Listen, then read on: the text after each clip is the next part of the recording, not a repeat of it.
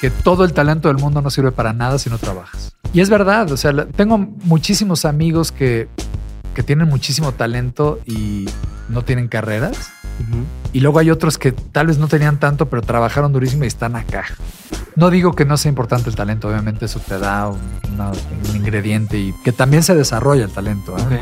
Pero hablo de trabajo, de darle para adelante a tu Repeticiones. Sí, o sea, de, de, trabajar, de promover, de escribir, de es un trabajo. También eso luego se desvirtió un poco en el rock, ¿no? Porque todo es, ay, como salga. Sí. como si me quieren, qué bueno, y si no, ni modo. Sí, y hablo de mi experiencia. ¿eh? Nosotros durante muchos años era como, ah, es rock. O sea, no, no, como salga. Y, y no, al contrario, tienes que trabajar mucho, ensayar mucho, cantar mucho, escribir mucho. O sea, mientras más tiros a la portería hayan, más goles caen, ¿no?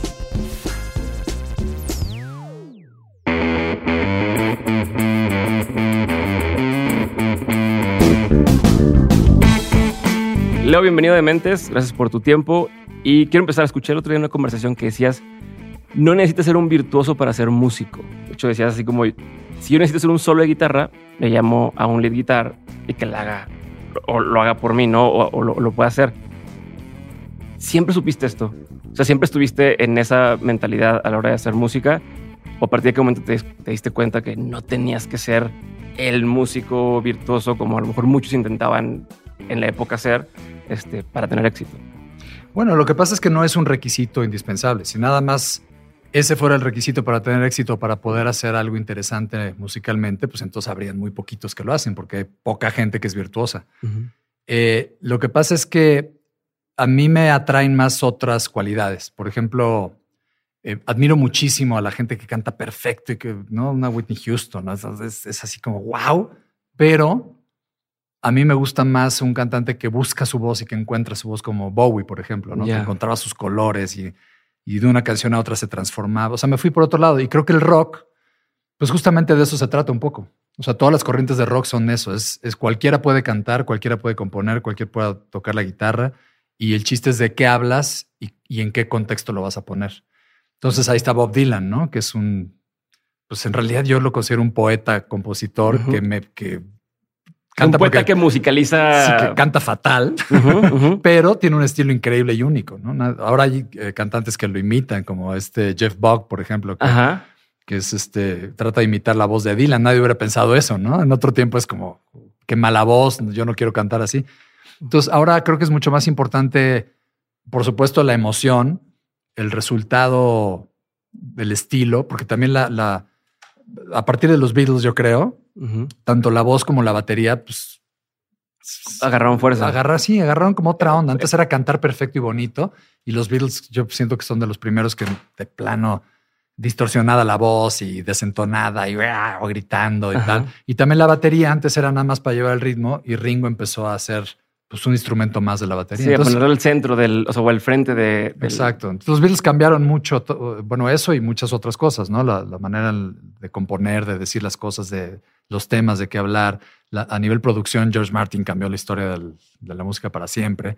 Era como un, o sea, convirtió al estudio en otro instrumento más. Okay. Entonces, a mí siempre me llamó más la atención eso. Entonces, yo creo que el virtuosismo, por ejemplo, no sé, hay guitarristas increíbles y súper diestros, pero sobre todo, por ejemplo, Santana creo que es un fenómeno, pero en lo personal me gustan más otros guitarristas que tal, vez no tocan tan bien, pero tienen un sonido y un... Como que le meten más el sentimiento o, hacen más partes o hacen partes más originales o no sé, ¿sabes? Como, no sé, es una cosa de, gusto, ¿eh? no es que esté bien o mal. Eh, obviamente todos admiramos el super talento y el, exceso, el virtuosismo, es, todo el mundo lo admira. Pero a mí me, en lo personal me atrae más y me seduce más pues lo creativo. Por ejemplo, me gusta mucho más Radiohead, que, que son muy talentosos, pero ninguno es virtuosísimo. Que... Si se lo pusiera solo, no destaca por, por, por ser el mejor cantante o el mejor guitarrista. Sí, canta increíble, canta increíble, pero... no tiene una voz operística perfecta. y ninguno de ellos es un instrumentista virtuoso, me parece, pero son muy talentosos todos y en conjunto hacen un, tienen un resultado increíble, como Pink Floyd también, por ejemplo. O sea, Gilmore sí es muy virtuoso, pero escuchas la guitarra de Gilmore y las, o sea, sabes que es él, ¿sabes? Pero me estoy yendo con los clásicos, ¿no? Hay muchas bandas nuevas también que, bueno, Radiohead no es tan clásico, pero, pero por ejemplo, Coldplay. Ajá. A mí me encanta, me parece que tienen canciones bestiales y el show es increíble. Y, y este Martin no es muy buen cantante, la Es verdad, él lo que- dice. Dice, Tiene un una, estilo. tengo una sí, voz muy limitada y medio canto, pero tiene un estilo muy Como el de Maroon 5. Yo pienso que Es- ese cuate canta chistoso. O sea, canta, pero canta muy bien. Muy bien, Ese pero es tiene un cantante. tono. Es como el equivalente a los Bee Gees en su momento que quizás está haciendo una voz Sí. rara, Bueno, pero hace, hace sentido. Yo ya en- envidio mucho esas voces porque eh, lo que tienen ellos, eh, Sting, por ejemplo, y, y digo, es una gran influencia de, de este cuate de Maroon 5, conectan el- la voz de pecho con, la Con que la estamos voz hablando de- con la voz de cabeza. Pero lo hacen de una manera tan natural que suena muy fuerte su falsete y se, o sea, no se nota la diferencia. Pues Sí. entonces cantan muy bien arriba. Si no se desinfla a, a la hora de. tiene de- mucha potencia y canta muy bien arriba. Este, Chris Martin es más como yo, es como que el falsete es el galito, pero lo explota muy bien y le mete mucho sentimiento. Y yo los vi en vivo y tienen una onda y, y se te enchina la piel y todo, pero es una cuestión más de matices y de, ¿sabes? De, es una cosa más sónica, no sé cómo explicarlo, que de virtuosismo. A ver, Bueno, pero quiero desmenuzar ahí en dos cosas, porque de lo que mencionas me queda claro que tienes muy estudiada a, a muchas de estas personas que son referencias. Y yo sé que para ti, o al menos te he escuchado decirlo, Elvis fue una referencia, los Beatles fue una referencia. eh, te, te movía este tema de hoy empezar a componer sus canciones, empezar a hacer cosas solo. Entonces, por un lado, tienes estas referencias estudiadas. Quiero entender cuándo te cayó el 20, que es algo que tú podrías llegar a hacer. O sea, porque lo que me dijiste ahorita de, de sí, hombre, no necesitas ser el mejor, necesitas- pues sí, hoy lo sabes, pero a los 16 años lo tenías claro o en qué punto lo empezaste a tener claro. Y es una parte de la pregunta.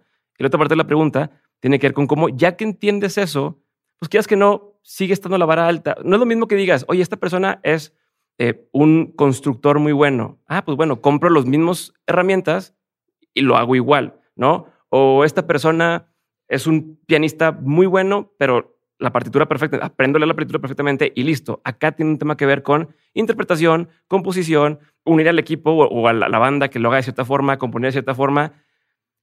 O sea, ¿cómo dices? ¿Cuándo ya lo, o sea, cuándo ya hice lo que me suena o cómo logro parecerme a ellos? O al revés, decir, puta, no me parezco, güey. Y yo quiero intentar hacer lo que está haciendo este y Bueno, no me sale. Es un proceso. Yo tuve la bendición de encontrar mi vocación. Más bien me encontró a mí mi vocación muy, muy joven. O sea, yo en tercero de primaria ya tenía amigos con los que tocaba. Ahora que tengo hijos, digo, wow, o sea, sí estaba muy chico. O sea, en tercero de primaria tienes, pues, ocho años, nueve años, ¿no? Sí, menos. Muy pocos. Y el primer show que dimos, bueno, la primera tocada que dimos fue mi gradu- graduación de sexto de primaria. Ok. Tenía, pues, 12. Sí. Entonces sí estábamos muy chicos. Obviamente no tocábamos muy bien, no, no, no. Pero es un proceso. O sea, tú- yo creo que a mí, yo siempre supe que quería estar arriba del escenario. O sea, no, no era como, ay, mi pasión es. Tenía otros amigos que disfrutaban mucho de la música, pero nunca se animaron a tocar. O medio tomaron clases y lo dejaron. Yo sí era de que, o sea, me aburrían mucho mis clases de piano, pero las tomaba.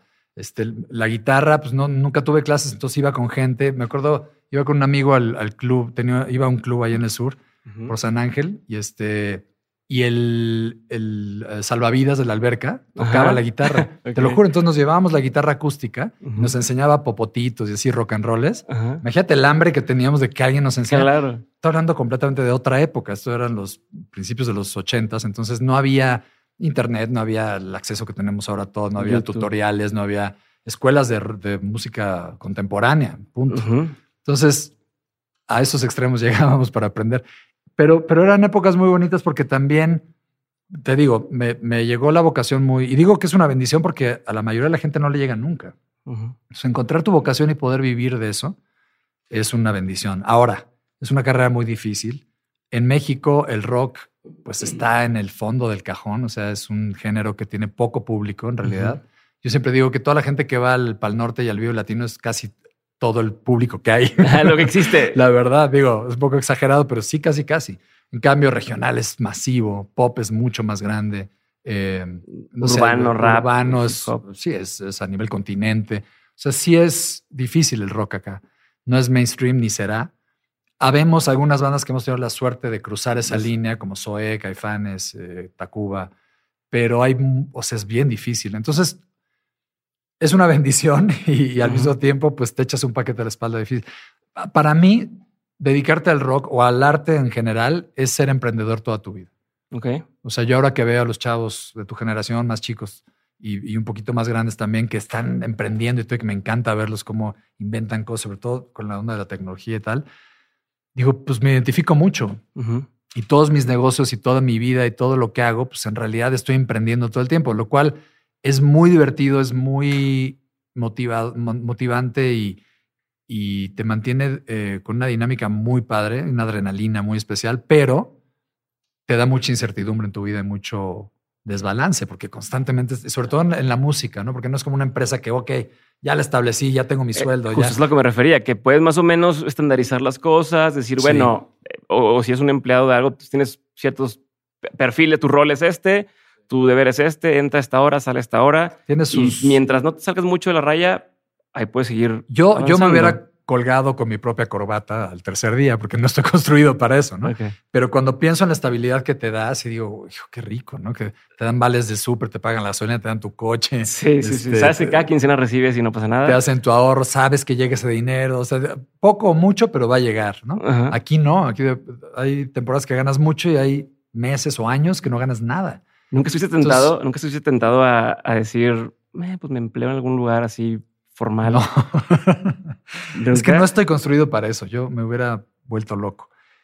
Pero no quiero decir que lo que yo escogí es mejor, ¿eh? O sea, no, no, no. No, es que lo recomiendo. No, pero aquí estamos hablando de ti, de lo que tú hiciste. No importa lo que, lo que sea recomendación. Es que hay que saber para qué estás construido. A ratón tus hijos te van a decir, oye, te escuché, entonces voy a hacer tal cosa. no, yo me quedo más tranquilo si mis hijos no se dedican a esto, la verdad, como papá, ¿no? Obviamente, por ejemplo, el chiquito sí está completamente perfilado para ser artista y me emociona muchísimo y toco con él y le paso tips. O sea, me emociona mucho compartir ese gusto, pero tengo que aceptar que me preocupa. Mucho más que los otros dos que ya los veo para otros lados. Entonces, eh, cada quien, lo importante es, digo, volvemos a lo primero, al, principio de, la pregunta, ¿no? De la respuesta, perdón. Creo que es importante encontrar tu vocación y sobre todo conocerte a ti como persona, por supuesto, pero también como profesionista, como emprendedor. O sea, ¿realmente soy emprendedor o realmente me gusta estar estable y, mm. soy un buen empleado? No tiene nada de malo. ¿eh? O sea, hay gente que yo conozco muchos casos de gente que empezó hasta abajo y llegó a presidente regional y se retiró y, todo bien. Claro, todo es, es otro camino, ¿no? vives un poco esclavizado a un horario, a rasurarte todos los días, a ponerte traje. Este es más, como dicen los americanos, by the book, ¿no? Ajá. Yo no estoy construido para eso, pero hay mucha gente que sí. yo tengo muy queridísimos amigos de toda la vida que me dicen, ¿cómo te puedes dedicar a lo que haces? O sea, ¿cómo viajas todo el tiempo? Este, los cambios de clima, salir a cantar a la una de la mañana, este, el desvelón. Digo, me encanta. Aeropuerto. O sea, sí es duro. Sí, hay veces que digo, híjole, qué fría, pero prefiero eso. Yo pienso todo lo contrario. ¿Cómo lo haces tú para levantarte a las cinco de la mañana y estar en la oficina a las siete y, y estar enfrente de una computadora y en juntas? O sea, me muero, me muero. Entonces, cada quien está construido para diferentes cosas. Ahora, no estoy construido para eso, pero lo admiro mucho. ¿eh? O sea, admiro mucho a la gente que, trabaja todos los días y que emprende y que tiene empresas y que tengo amigos también que son súper exitosos, que son de estos energúmenos que tienen mucha energía y duermen cuatro horas. Ah. Y los admiro muchísimo. O sea, sé que sufren mucho. tú, sí tienes que dormir. Es tú sí eres de los que tienen que dormir. No duermo tanto, pero y, no tengo tanta energía, pero sí me gusta estar, me gusta la vida dinámica, no, no me gusta estar encerrado. Entonces sí hago muchas cosas, pero sí necesito tiempos de descanso. Tengo que dormir mínimo seis horas. Y este, y sí, o sea, no, no, hago ejercicio, pero si hago diario ya luego estoy, o sea, todo con moderación. Sí, tengo que manejar bien mi energía, digamos. Pero hay, eh, admiro mucho a esta gente que duerme cuatro horas. Tengo un amigo, Michelle Rothkin, que es un queridísimo amigo porque bueno, es músico, pero se dedicó a ser arquitecto, que es su verdadera vocación. Su pasión es la música, digamos, y, la arquitectura es su vocación. Y es exitosísimo, pero es un energúmeno. De, le digo, veo tu Instagram y me canso. De todo lo que estás haciendo. No, no puedo. O sea, me da envidia de la buena, ¿no? Digo, qué padre ser así, pero yo no puedo. De repente, un día está en Nueva York, al día siguiente está en Berlín, al día siguiente está en la Ciudad de México corriendo a las 5 de la mañana, al día siguiente está en Sudamérica a ver, esto que mencionas, no me ir por todavía, tengo varias cosas de lo de antes, pero ya que mencionas esto, me da la impresión de que tienes muchas amistades, muchos amigos que hiciste desde, desde chico incluso, que han pegado, o sea, que la han hecho en grande, ¿no? O que, o les ha ido muy, muy bien. Y me da curiosidad a veces decir, bueno, ¿con cuántas de la gente que yo crecí va a terminar algún día este, no sé, en los titulares, por cualquier cosa, ¿no? Como empresario, como músico, como artista. Ella es Curi, que también tiene su, su, galería. ¿Notabas algún patrón en toda esta gente? O sea, en los que despegaron y se mantuvieron, ¿Has notado o crees que tienen algo en común todos ellos? Sí. Volvemos a lo mismo. Creo que es bien importante porque para, para uno que está afuera es muy fácil juzgar, ¿no? ¿Cuántas veces no decimos, ay, este artista tan bueno que era y ya no, ya no lo vemos nunca, ¿dónde anda? Ajá. Lo que pasa es que no, hay dos cosas muy importantes. Una, el éxito es muy relativo. Lo que es éxito para ti o para mí puede ser muy diferente para otra persona. Y la otra, eh, no tienes que saber para qué estás construido. O sea, el éxito a nivel Shakira no es para cualquiera. O sea, requiere de un sacrificio inmenso. Por eso luego vemos Chávez y dices, oye, me gusta más su voz, está más guapa, este, ta, ta, ta. ¿y ¿Por qué no llegó? Tal vez ella no quiso llegar. O sea, llegar ahí no es para cualquiera, ¿eh? Ok. Yo no sé si quisiera llegar ahí, honestamente.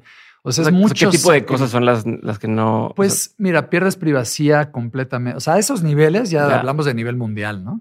Justin Bieber, ese tipo de gente. de Exacto. No cualquiera está construido. Entonces, creemos, porque de afuera se ve muy fácil, que cualquiera tiene, o sea, que el éxito es ser Justin Bieber y el fracaso es no serlo. Y no es cierto, hay muchísimos escalones de éxito. Y la gente que conoce lo, para lo que está construida puede ser muy exitosa sin tener tanto dinero ni tanto éxito. Entonces también no debemos de juzgar. Ok. El, volviendo a tu pregunta, sí, no, sí tengo a muchos amigos muy exitosos y también muchos que tienen otro tipo de éxito y gente que no llegó a donde quiso llegar. Ajá.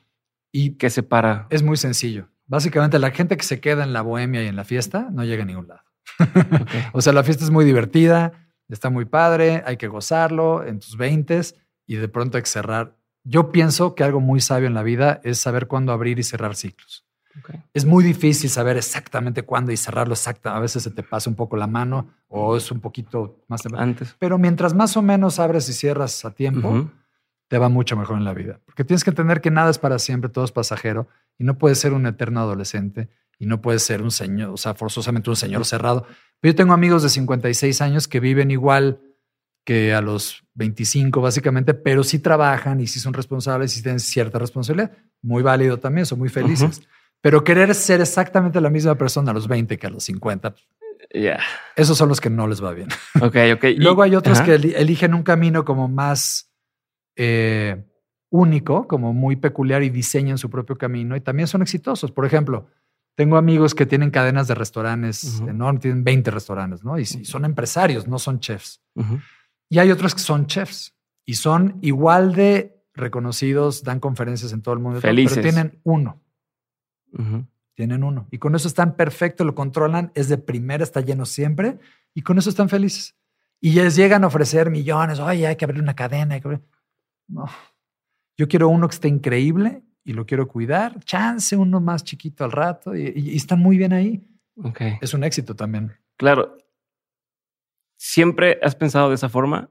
No, O sea, o, o cuándo, cam- No. cuándo fue el switch de. pues lo fui aprendiendo con la vida y con la experiencia y, y pues O sea, pero si pudiera darme un momento, o sea, en que digas, mira, o esta serie de momentos fueron los que me cayó el 20 de, a ver, no tengo que perseguir el, como dices, el ser Shakira. O sea, porque aparte, sí.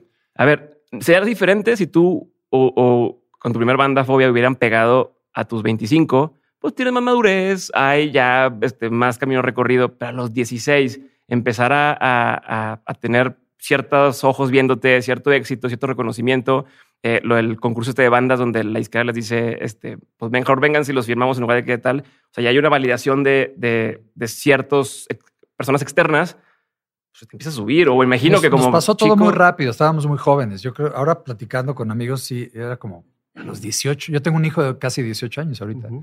Y digo, a esa edad ya estaba yo firmado en una transnacional. No sé ni siquiera si era legal. Ah. este, Porque en los conciertos tenías que, tenías que, te, te escondían porque eras menor de algún- edad, sí, ¿no? por Al suerte principio. siempre me vi un poco más grande de- porque era alto y así. Pero, pero sí, a- eh, había regulaciones de menores de edad, obviamente. Y, y, pues me colaba y obviamente me escondían atrás porque si me cachaban, le cerraban el lugar a los pobres que nos contrataban, ¿no? Pero bueno, son, son anécdotas que, que quedan ahí, pero ¿Cómo te cae el 20? Ah, esto que te exacto. digo? Eh, eh, vas como aprendiendo. Yo, yo, bueno, al principio éramos muy jóvenes para entender. Yo ni siquiera entendía que tenía ya una carrera que construir, ¿sabes? Éramos demasiado chicos. Ya sobre la marcha lo vas a entender, pero te voy a decir algo. Dentro de Fobia, y yo creo que es, es de las razones por las que nos ha costado tanto trabajo mantenernos juntos, no hay la misma opinión de lo que debe ser la banda. Ok. O sea, yo tengo mi propia visión. Yo pienso que Fobia podría haber ido para otro lado y podría haber crecido en otro lugar. Y Paco cree que teníamos que haber ido para un lugar tal vez más radical. Y Chuck tiene, o sea, todos tenemos una visión. Ok. Y pues ninguno está bien ni mal, nada más somos muy diferentes. Y ahora que vi el documental de los Beatles, que es una hermosura, me di cuenta de que había muchas, mucha similitud. Por eso es que todo el mundo dice, ay, ¿por qué tronaron en, su, en el, top de su éxito? Es lo mismo, porque los cuatro eran demasiado diferentes. Y Paul, que era como el más hacia la producción. Estratégico, un sí, pues tenía como más esta onda de conceptual, tenía más claro el concepto, digamos no podía producirlos porque todos eran muy fuertes de carácter y muy claros en su rollo. Pasa lo mismo en Fobia. No, nos cuesta mucho trabajo hacer equipo y tomar decisiones porque todos tenemos una visión muy diferente y muy clara también. Ok. A la vez, eso es lo que le dio chiste a la o sea, esencia y, eh, un ingrediente único a la banda. Personalidad. Personalidad, exacto, y estilo. Entonces, es una cosa muy chistosa, pero, pero hay que aprender a, a vivir con lo que tienes y aceptar las cosas y fluir con lo que tienes también. O sea, yo tengo, hablo por mí, ¿no? Ya cuando vengan los demás les pregunto, pero a mí me parece que Fobia daba para ser una banda mucho más internacional, por ejemplo, y mucho más grande. Pero luego lo pienso y digo, ¿y estábamos construidos para eso? O sea, nos hubiéramos mudado a otro país. Ya, o este sea, en el formato de las decisiones que tendrían que tomar ustedes, ¿lo harías o no lo harías? Es lo que te estás preguntando. Exacto. Yo sí lo hubiera hecho pero por algo estamos donde estamos. Y, yo en otros rubros he logrado otras cosas también que no logré en Fobia, que me han gustado, me han llenado mucho. Pero sí, hay que, es bien importante eso, ¿eh? porque luego uno cree, bueno, lo ha dicho Sting, no, no lo digo yo, lo dice Sting, que tiene un éxito mundial bestial. En el, en, el top de su carrera es cuando más vacío se sentía. Lo ha dicho Jim Carrey. Lo dijo Will Smith. Ah. no, no, vamos a hablar. este, ¿Por qué crees que es donde más vacíos hacen sentido? Este, Jim Carrey decía que ojalá todo mundo pudiera ser multimillonario para que se den cuenta que esa no es la respuesta. Porque tú crees que el éxito, sobre todo en el rock, que hay todo este glamour de las limusinas y tal, que, la verdad, yo creo que es lo menos glamuroso del mundo, porque esos momentos son el 1% y todo lo demás es muy anti Carreteras, baños sucios. este... muy, muy, poco glamour. Pero eh, eso es lo que, lo que vendes y la, la, gente cree que es tu vida. O sea, la gente cree que mi vida es lujo. Los amiguitos de mis hijos me dicen, ay, es que tú vives como rey, porque, claro, porque ves mi camerino que está lleno de cosas y digo, pero esto acaba y me voy. O sea, es, como la calabaza, ¿no? La carroza que se convierte en cenicienta y te vas a tu casa. ¿no? Pero, ah, bueno, pero ese, ese, todo ese glamour, la verdad es que no es lo que te da la felicidad ni la realización. Es, es efímero, es pasajero y la verdad es que las cosas más sencillas de la vida es lo que más placer te da. Esa es la verdad. Ok. Claro, todos queremos ser exitosos, todos queremos tener mucho dinero, sí, te aliviana mucho, pero también trae muchos problemas y muchas responsabilidades. Es lo que la gente no sabe. Entonces, bueno, hay que saber para qué estás construido, qué es lo que realmente quieres y hacerlo lo mejor que puedas. Y ya sobre el camino, obviamente, todo esto que estoy diciendo, pues lo he aprendido a golpes y con errores y todo, pero a medida que, vayas avanzando, te vas como diseñando y vas sabiendo y vas desechando y haces tu propio camino. Eso es lo importante, que tú tengas tu propio camino, que no lo hagas para los demás y que hagas tu propio camino. Yo he escuchado decir a Elon Musk que, que nadie haga lo que hizo él. Sí. Porque nadie merece meterse las friegas. Tiene broncas de corazón, de cabeza, de... Se, está quedando pelón y luego... Este está hecho pedazos y, dicen, yo no lo recomiendo. O sea, pero él está construido para eso y lo sedujo eso y ya está ahí. Okay. Pero no lo recomienda. A ver, pero voy a regresarme tantito porque y voy a insistir, Leonardo, en si puedes un poco más específico de momentos que te hayan hecho o que te hayan bajado de, de, decir somos invencibles o, estoy, esto que te diga, muy joven, estamos creciendo, creciendo, creciendo, que te hayan hecho pensar con la madurez que tienes hoy. O, sea, o, más decir, no, pues hasta que cumplí 50 eh, fue cuando ya me iluminé y dije, sí, cierto, la felicidad con lo que tengo. O sea, quiero entender si siempre ha sido así, tus papás eran así, te, inculcaron eso de chico. Eso te voy a decir. O, sea, porque ¿dónde vienen esos? Porque no todos lo tienen. Y yo he hablado con gente que está en industria musical y tal, y, al parecer no se llenan con nada. Como es, no, yo quiero más y más y, tal. quiero entender la diferencia y de dónde viene esto. Bueno, yo creo que tiene mucho que ver con tu educación. Yo creo que, o sea, la, la, cuna que traes, la educación que te dieron, no tiene nada que ver con el dinero tampoco. Es, educar. O sea, yo conozco gente que vive al día y que no tiene casa propia y que vive- y son educadísimos. Y conozco gente multimillonaria peladísima y muy mal educada y de pésimo gusto. Entonces es una cosa que, que yo creo que es un es algo que si no lo recibes en tu casa debes de aprenderlo. La educación yo creo que es muy muy importante. Y hablo más como de valores, pero no en- no desde el punto de vista conservador de ay que ser Sí. no. No, de valores importantes en tu vida para tu desarrollo. Como principios. Principios, sí. Eh, yo tuve la suerte de tener muy buena educación. La verdad, soy una persona educada y no hablo de modales también, pero. Y eso no tiene que, digo, si no sé cuál de los siete tenedores usar, pregunto. No, Sí, sí, sí, No tiene que ver con. La cucharita del postre para, Ajá, la- no para la tiene que ver con protocolos, tiene que ver con actitud y educación, porque es respeto, es. O sea, no sé cómo explicarlo, pero es algo que desde chico te inculcan. Y eso mismo, pues te hace darle valor a las cosas verdaderamente importantes de la vida. Ahora, obviamente nos agarró muy chicos, nos creció la soberbia en algún momento, seguro, nos sentíamos la mejor banda del mundo, seguro, pero te vas dando golpes y te vas dando cuenta que tampoco eres tan importante, que tampoco eres tan vanguardista. Nos sirvió muchísimo viajar, de repente esas temporadas que pasamos en Nueva York, Ajá. allá cualquier banda en la esquina era mejor que nosotros, tocaba mucho mejor y hablaba Era de cosas más realidad que dices, Claro. ah, cabrón. no, y, y es bueno porque te empapa de, o sea, no sé, te... te Es como los equipos de fútbol cuando estás en, en- en la primaria o en la secundaria que, oye, pues soy el más bueno de mi ciudad. Sales de la ciudad y te ponen una friega y Una dices, friega. ah, cabrón. Claro, este, te- claro. Y pasa a todos los niveles. eh, De college, eh, allá que hay unos niveles tremendos, también cuando entran los profesionales es otra liga. Ok. Entonces sí, este, es motivante, pero a la vez te va. Y, y ahí, pues, la vida es así. Es este, prueba y error, prueba y error, y te vas colocando. El chiste es saber, por ejemplo, yo siempre, o sea, se ríen cuando lo digo, pero es, es verdad. Yo algo que me encanta hacer y me atrae mucho es hacer equipos. Me gusta mucho trabajar en equipo. O sea, prefiero trabajar. Hay canciones que hago solo y hay producciones que hago solo y hay cosas que tengo que hacer solo, pero me gusta mucho más estar en equipo. Entonces, formar ese equipo y esa estrategia de ver que aquí, así como de, director qué técnico, piezas que- casi, casi, ajá. me encanta. Y la verdad, siempre elijo gente más talentosa que yo, más trabajadora que yo, más inteligente que yo, con más visión. Pues sí, porque si son menos, ¿para qué hago equipo? ¿no? Claro. Y, y por eso me salen bien las cosas. De veras, la gente me dice, oye, pues está muy bien. Pues no lo hice yo, lo hicieron. Digo, puede ser que yo tenga una idea, Ajá. pero siempre mi buena idea, que según yo es buena, se vuelve mejor con la opinión de alguien más.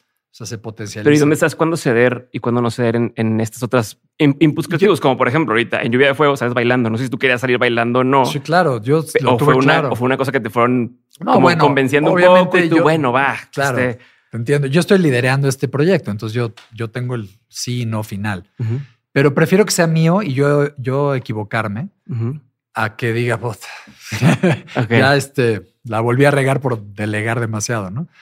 Pero aquí la tenía muy clara. El sencillo lo escogí yo y, y- y todos me lo respetaron porque saben, no es que yo sea el genio de, y tenga la experiencia, ojalá tenga la experiencia de saber cuál. Lo que pasa es que nadie conoce el proyecto como yo y nadie sabe lo que quiero que pase con el proyecto y ya tengo experiencia y ya sé cómo lo vamos a lanzar y ya, o sea, ya Tienes visualizado. Nadie se pasa las horas obsesivas que me paso yo pensando en eso. Entonces, y además, no lo invento ni lo soñé, lo pruebo, pongo las canciones a mucha gente, desde mis hijos hasta gente desconocida de todo tipo, fresas que saben de música que no.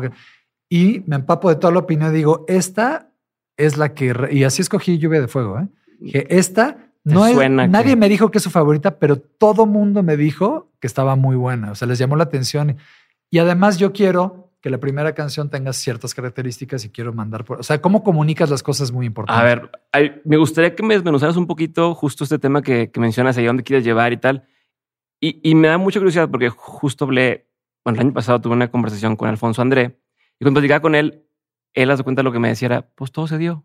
Y yo le decía, oye, pero ¿cómo? y Pues, él ha sido, pues, Sí, este, también un poco estoy mucho, de acuerdo. pero, ¿eh? pero no, no, no tenía mucho, o sea, al menos en su forma de trabajar y su forma de ser, mi interpretación fue lo que Lo nace ser, y, ¿no? y tal. No tanto él, a mí se me ocurre así y quiero que el siguiente paso sea hacia allá y quiero llevarlo hacia allá. Y no, es que vamos a tocar y tocamos y básicamente todo el mundo eso era menos emprendedor, más yo quiero tocar y alrededor de mí me van diciendo, toquemos esto, vamos para acá, para acá. Está Me buenísimo. da la Y sí- y sí interpretación de que cierto. tú eres más Yo sí Entra- soy emprendedor sí, y dices, bueno, por acá, por acá, por acá. Y completamente. Yo ya tengo desmenuzar. pensado qué va a pasar en octubre y ya eso tengo quiero todo. empezar a desmenuzar Sí. un poco. No, totalmente. Pero son estilos diferentes y conozco muy bien a Alfonso y, y me encanta lo que hace, pero también tiene razón, hay que dejar lo que pase. Yo, por ejemplo, tenía los sencillos, los tengo, y dependiendo de lo que pasara con el primero, tenía el segundo. Y sí pasó, entonces ya lo sé. Pero depende qué pase con este, no sé si voy a cambiar el tercero. O sea, sí, Ok. sí dejo que fluya y se vaya acomodando. Y a veces te sorprende porque tienes Pero un ese es, pero no, pero a ver, te voy a interrumpir ahí. Y te- perdón, no te, no te avisé al principio porque interrumpo un chingo.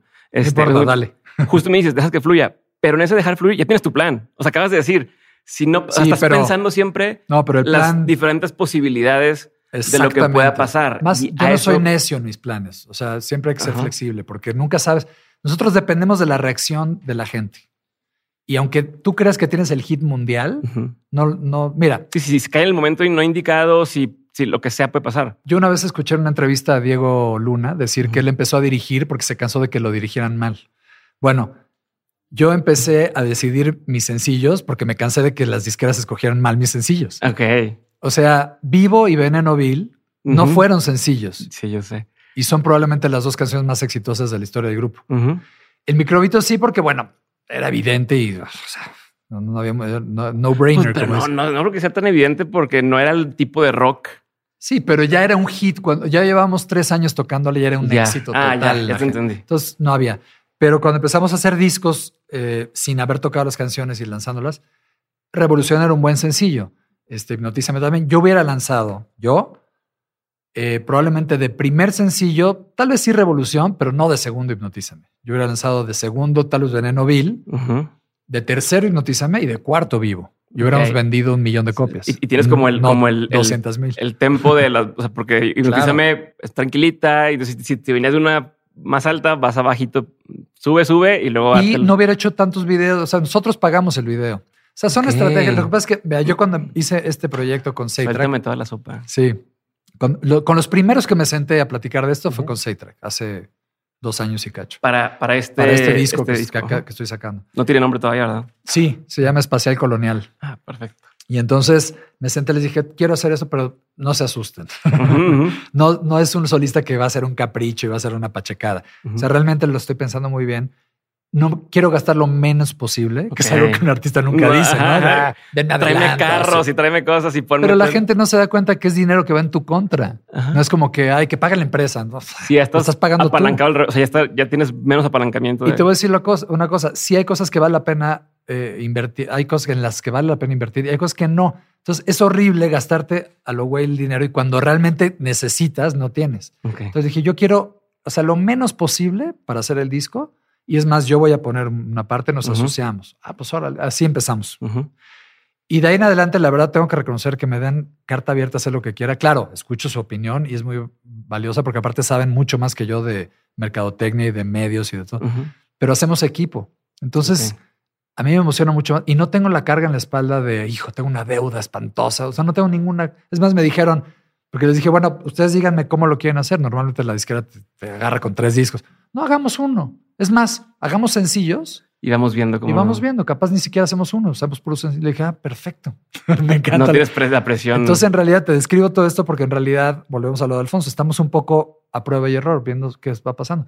Ahora que va pasando algo bueno. Y es raro para una disquera trabajar así. O sea, Claro, bueno, al menos por eso estoy feliz. acostumbradas a comprometámonos Y- a esto y. Y por eso estoy feliz con Saytrack, porque me entienden, porque sabemos, o sea, nos entendemos perfectamente bien y no hay esta onda de no, está por contrato. O sea, el contrato la verdad es que lo tenemos por formalidad, pero queremos lo mismo. Y yo saben que no me voy a gastar el dinero a lo loco y saben que se invierte donde se tiene que invertir y saben que lo vamos a recuperar porque soy trabajador. O sea, es Sí. una relación sana de trabajo. Y yo estoy cansado también porque estuve 25 años firmado con transnacionales. Hicieron cosas muy buenas. No voy a decir que no. Hay gente muy valiosa también ahí adentro. No soy de los artistas que se queja de las disqueras todo el día. Yo creo que también a nosotros nos faltó ser más activos en muchos aspectos y más- meterme más al rollo del negocio. Pero estábamos muy jóvenes y estábamos muy verdes. Pero creo que el- te limita mucho la transnacional porque es- tienes esa carga en la espalda en lugar de estar pues empujando juntos la carreta, ¿sabes? Y ahora me siento muy cómodo y estoy muy contento y aparte tengo un disco increíble que, que me enorgullece muchísimo y sé que, que va a pasar algo importante. ¿A dónde lo quieres llevar? A donde llegue. O sea, trabajarlo lo más posible y ya quiero empezar a hacer shows en vivo, que es lo más divertido. Y aparte, bueno, ahí capitalizamos, ¿no? Sea, Como negocio tiene que pasar, pero me emociona muchísimo porque además no va a ser un show para nada de rock. Es lo que escuché. ¿Cómo va a ser? Sí, no, pues no te puedo decir. pero- Tantito, tantito. o sea, más o- Tienes que pagar un boleto. qué- sí, o ¿Qué diferencia existe? existe- o, sea, o sea, ¿cómo estás conceptualizando tu proyecto diferente a, por ejemplo, las- la primera vez que hiciste proyectos solistas? ¿Qué cambió en tu forma de, de- a- o sea, el approach hacia el proyecto, a tu forma de entenderlo, tu forma de, de- o tu ambición? Lo que pasa es que mi ambición en ese momento no era tanto hacer un disco solista, sino escaparme de mi grupo. Ya. Quería hacer todo lo contrario de lo que estaba haciendo. ok. Y se logró, o sea, creativamente lo logré, pero fue un momento muy difícil porque para empezar... Tipo Leonel García, que también dijo, voy a hacer Sí, lo contrario lo, que estaba haciendo. y es no- que ese es el chiste del camino solista, hacer todo lo contrario. Y hay una cosa muy padre también, que te puedes reinventar en cada disco, puedes hacer el estilo que quieras. O sea, Bowie tiene discos pop, tiene discos punk, tiene... Puedes hacer lo que quieras y convertirte tú en lo que quieras, que es lo que está increíble. En un grupo no, ya hay un cierto formato que hay que respetar. Y aunque experimentes y saques mejores canciones, pues hay un formato. O sea, la gente quiere oír a la banda, ¿no? Ajá.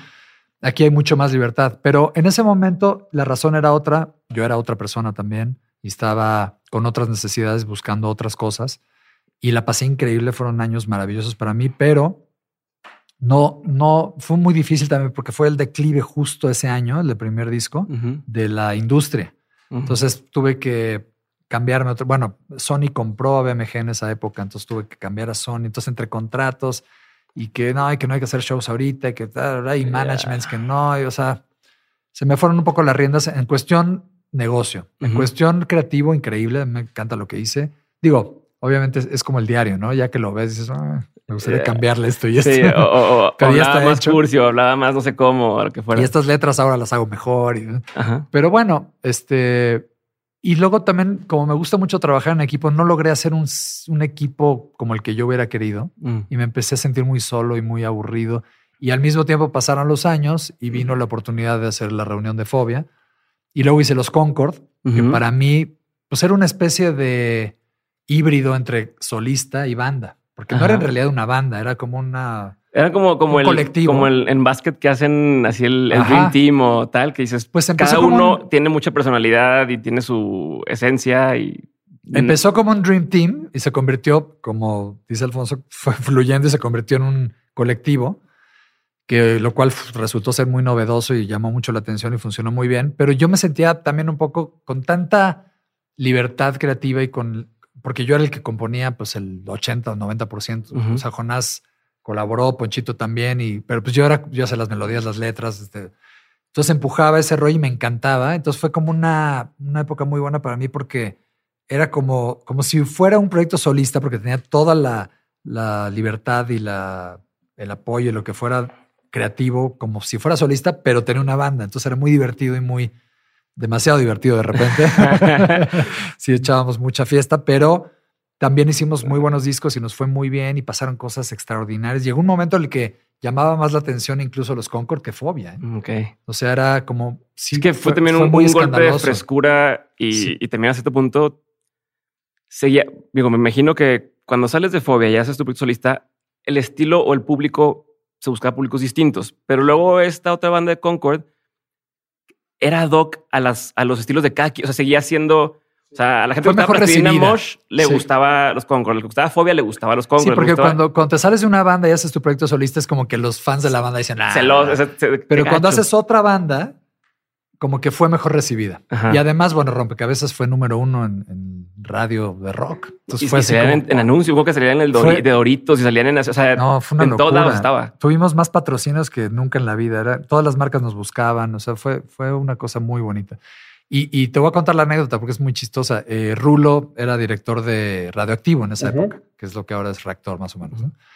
Y entonces, eh, un- está, literalmente, porque el estudio estaba en la Condesa y también vivía ahí Rulo. Entonces estábamos cruzando la calle y el coche que está parado así en, en el semáforo es Rulo. ¿Y ¿Qué onda, mi Rulo? Oye, este, oí que hicieron los Concord, qué buena onda que están. Le digo, sí, estamos justo terminando ahorita una mezcla aquí. Oye, pues cuando la terminen, este, mándamela. Digo, pues es maqueta, pero no, no, pues no importa, la ponemos en la red. Órale, va. Dije, Ponchito, pues de una vez, vas a estar en la tarde en tu casa. Sí, te la mando ahorita. ¿Dónde- Dame tu dirección. Masterizamos ¿Ahí ahí en cómo el se manda? estudio. ¿En un disco o cómo? Si lo quemamos en un CD y se lo llevé a su casa. Y ya, bye, no sé qué. Yo en esa época estaba haciendo un programa que se llamaba Fusionados con Sony. Y entonces estaba un día, me, citaban bien temprano, empezábamos 7, 8 de la mañana. Y de repente como a las diez y media suena mi teléfono, Rulo. Como dos semanas después. Digo, qué raro, Rulo. O sea, nos, vemos seguido, pero nunca nos hablamos y menos a las 10 de la mañana. Sí, sí, sí. ¿Qué pasó? ¿Qué onda, mi Rulo? ¿Cómo estás? Ah, mi Leo, ¿cómo estás? Hoy nada más te hablo para decirte que eh, empezamos a programar la rola desde que me la diste y ya llegaron al número uno esta semana. Son, son la canción más pedida del país. Tómala. Tómala. obviamente les hablé a todos, oigan, pues ya, ahora arranquemos, ¿no? Ahora ya tenemos una responsabilidad. Ya, empezó esto, o sea, ya, arrancó y... Ya no tenemos de otra. Y era maqueta todavía, dices. Era maqueta. Ah, bueno, la masterizaste, no, sí la, la Pues mira, como lo grabamos todo en casa, pues en realidad todo el disco es una maqueta que, sí, que convertimos en disco, ¿no? A ver, ¿y, y qué, qué, qué opinión tienes sobre esto? Ahorita mencionas el tema de gastar el dinero o invertir el dinero en lo que vale la pena y no en lo que no. Ahorita, o al menos con los concursos en su momento, te diste cuenta de, mm, podemos un disco casero y, como quiera puede tener éxito sin tanta inversión. O sea, hoy, ¿en qué crees? Yo gané más de regalías con los Concord que en toda mi vida con Fobia. Ok. Bueno, entonces... y vendimos la cuarta parte de discos. ¿Por qué? ¿Por qué cambia? ¿Por el, por porque, era, porque era nuestro. Ganamos el 100%. Ya hoy cómo lo, cómo lo piensas en cuanto a qué vale la pena invertir o no. O sea, ¿qué pues cosas dices? En esto no gastes. Imagínate que está alguien que está empezando, ¿no? O que tiene un rato haciendo música y, está con que, oye, pues ¿dónde le meto? ¿Qué vale la pena? que no yo no gastaría en estudios, por ejemplo. Ok. A menos que tengas el sueño de irte. ahorita hay un estudio muy padre en, este. O sea, son lujos, pero no son necesarios, no, no, son necesidades.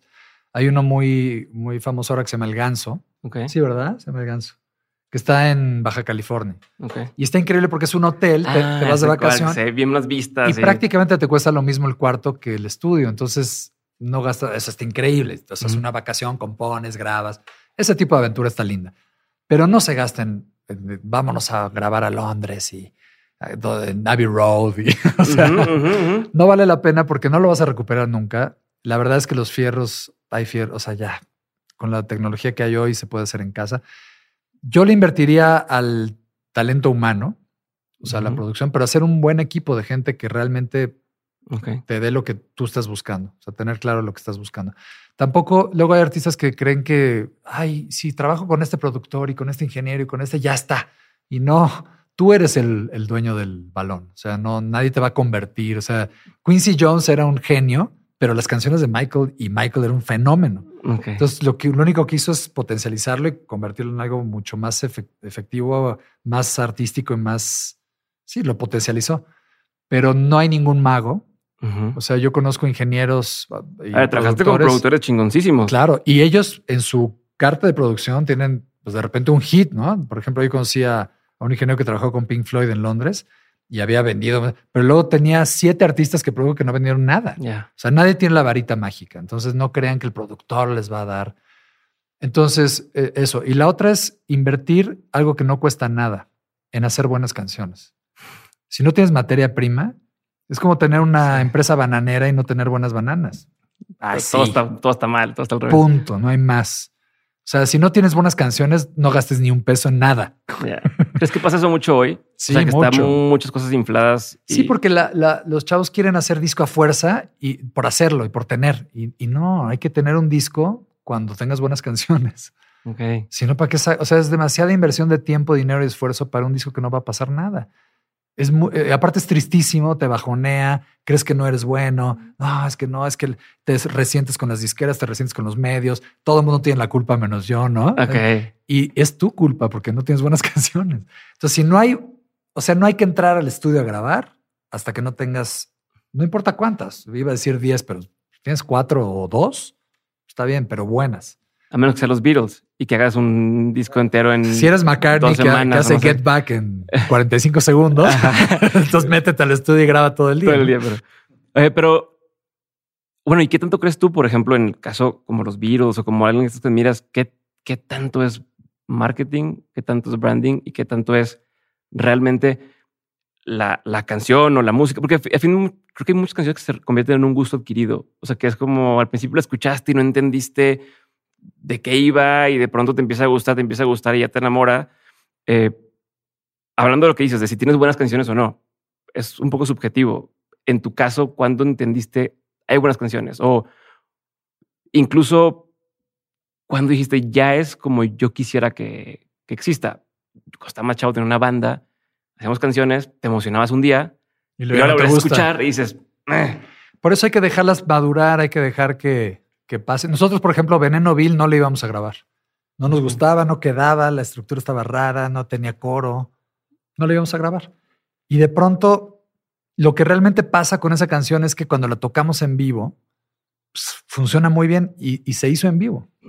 Y bueno, vivo también. O sea, vivo, la gente, no sé ni cómo, no sé cómo qué pasó, pero Vivo ha sido un fenómeno. O sea, es, increíble. ¿Cómo se dieron cuenta que la gente la quería si no fue sencillo? Pues la pedían y la empezaron a cantar mucho. sí, la, la, pedían en radio y la empezaron a tocar en radio porque la gente la pedía, que es muy raro que pase eso, pero pues es la mejor manera de sonar en radio y no tener que pagar además. Pero, pero bueno, son fenómenos que ocurren, ¿no? Pero sí es, o sea, yo creo que sí tienes que seguir mucho tus instintos y enseñarlas mucho. A gente que te va a decir la verdad y que no tiene nada que ganar en esto, ¿sabes? Que te digan la verdad y que no se sientan obligados a decirte algo. Porque luego hay gente que se siente, no, mira, este, cámbiale el coro. Y, no, no, no, eso no me produzcas. Nada más dime si te gusta o no y qué no te gusta. Y qué sí te gusta. Entonces, es ese reflejo. Pero la verdad es que es un poco un salto de fe. O sea, las disqueras, hay gente que está apasionadísima por la música y que conoce mucho. Y ahí está Camilo Lara y estas personas que son valiosísimas en la industria este Memo Gutiérrez y todo, que saben mucho de música y, aman mucho la música y te vuelves mañoso y sabes que seguramente una canción que te gusta va a ser un hit, pero pues a veces no pasa. Yo creo que eh, hoy en día ya estas canciones que tienen siete o once autores, es muy difícil que no jalen porque están mega bien eh, diseñadas. armadas. Para... Lo cual lo vuelve un poquito aburrido porque es como ya medio de diseño, ¿no? Pierde un poquito lo artístico. Pero por otro lado es muy eficiente, muy efectivo. Entonces lo lanzan, pero yo creo que lo que realmente construye es, eh, o bueno, da buenos resultados, es una carrera, o sea, tener varias canciones, irlo construyendo, ir armando un, pues, sí, algo sólido para que luego... Pues, algo más tangible, una, una base sobre la cual... o sea, no es una canción, es como ir construyendo y construyendo. obviamente, como disquera, como management, como lo que sea, le apuestas al talento, pero también lo tienes que ir apoyando y encauzando y construyendo. Entonces, por eso te digo que es importante saber dónde va el dinero, ¿no? Este, muchas veces se gastan en un video así carísimo y la verdad el video pues luego no es tan importante. Es más una idea chiquita, este, cuando la canción es buena y conecta, ya nada más hay que echarle arenita al camino, o sea, no, no, porque además esos presupuestos luego, eh, si se empieza con mucho gasto, pues ya no hay para darle. Yo creo que el seguimiento es mucho mejor es mejor sacar cuatro sencillos buenos, ni siquiera mega hits, pero buenos, que conecten bien y que la gente hable bien de ellos, sin video, que hacer un video enorme y ya no sacar sencillos. ¿No crees? Más o menos como, como a veces pasa con los libros, que descubres a un autor, te gusta su libro y luego buscas qué más ha hecho y te pones a leer lo demás. Si no ha hecho nada antes, pues como que eh, te simples. Y de aquí a que saque una cosa nueva, y igual ya perdiste Exactamente. Y ahora va muy rápido todo. Entonces tienes que tener ya pensado como nosotros, por ejemplo, el primer sencillo me dijeron en Track, mira, este, el primero va a ser una especie de reposicionamiento de tu carrera solista, porque lleva, digo, saqué una rola que le fue muy bien en 2016, pero antes de eso llevaba 10 años de no hacer nada. ¿De Manolo Caro? sí, de Manolo Caro. Eh, entonces dije, pues sí, totalmente de acuerdo. O sea, hay que volver a llamar la atención. Leo está haciendo algo solo, ta, ta, ta, se Y sí, obviamente una cosa jala a la otra. Jala bien el sencillo, empiezan a oír la de Manolo Caro y ahorita está muy bien. Y, y sí, se construye tu página y tu, eh, vida independiente, digamos, en las redes y en los, las plataformas. A ver, voy a, voy a, regresar a unas cosas y luego voy para adelante. Pero ahorita quiero nada más, ahorita que mencionas el tema o volviste el tema de, de, invertir en un video, invertir en tal o en el estudio, según ley, BMG hubo un tiempo que los mandó a Nueva York a grabar este discos, fue el de, el de Leche, si no me equivoco. Hicimos pero no le fue, tres discos allá. Pero no le fue tan bien ese último. Eh, y luego medio que los castigan y dicen, bueno, pues ya no van a ir a Nueva York a estas cosas pero fue donde fue el siguiente disco, fue un putazo otra vez y es donde sale vivo. Entonces, por un lado, quiero entender si te, si, o sea, si cuando le dicen ya no van a hacer esto y tal, les da como una gasolina de ahora te voy a demostrar y, te funciona eso, o es completamente independiente de, o sea, no te, no te funciona. Eh, lo que pasa es que nosotros sabíamos que, que, estábamos haciendo un disco muy alternativo, muy raro, cuando decimos leche. Y en cuestión ventas es el que menos ha vendido, pero es el que más reconocimiento se ha recibido. Mm. Entonces lo tenemos muy claro. Lo que pasa es que obviamente nosotros lo vemos del lado artístico. Más artístico y menos comercial. Si lo ves del lado de la gente que lo pagó, pues sí, dicen, oye, pero no llegaste a las ventas, tienes tanto dinero. Y tampoco era que nos recortaron mucho, o sea, no es como que grabamos en el garage. Terminamos grabando en Los Ángeles, en Burbank, en un estudio, digo, no era Power Station como estábamos. Lo que pasa es que en esta, digo, lo, lo cuento para la gente joven eh, o para la que no sabe de, de grabaciones, eh, en esta época no habían buenos estudios en México, habían muy pocos Mm. y muy limitados. Y sobre todo no habían ingenieros que supieran grabar bien rock. Mm. Entonces, por eso es que invertían en, en estudios afuera. Y en Nueva York nos fue muy bien y conocimos gente y estudios increíbles, pero ya no hubo presupuesto para hacer ahí este amor chiquito.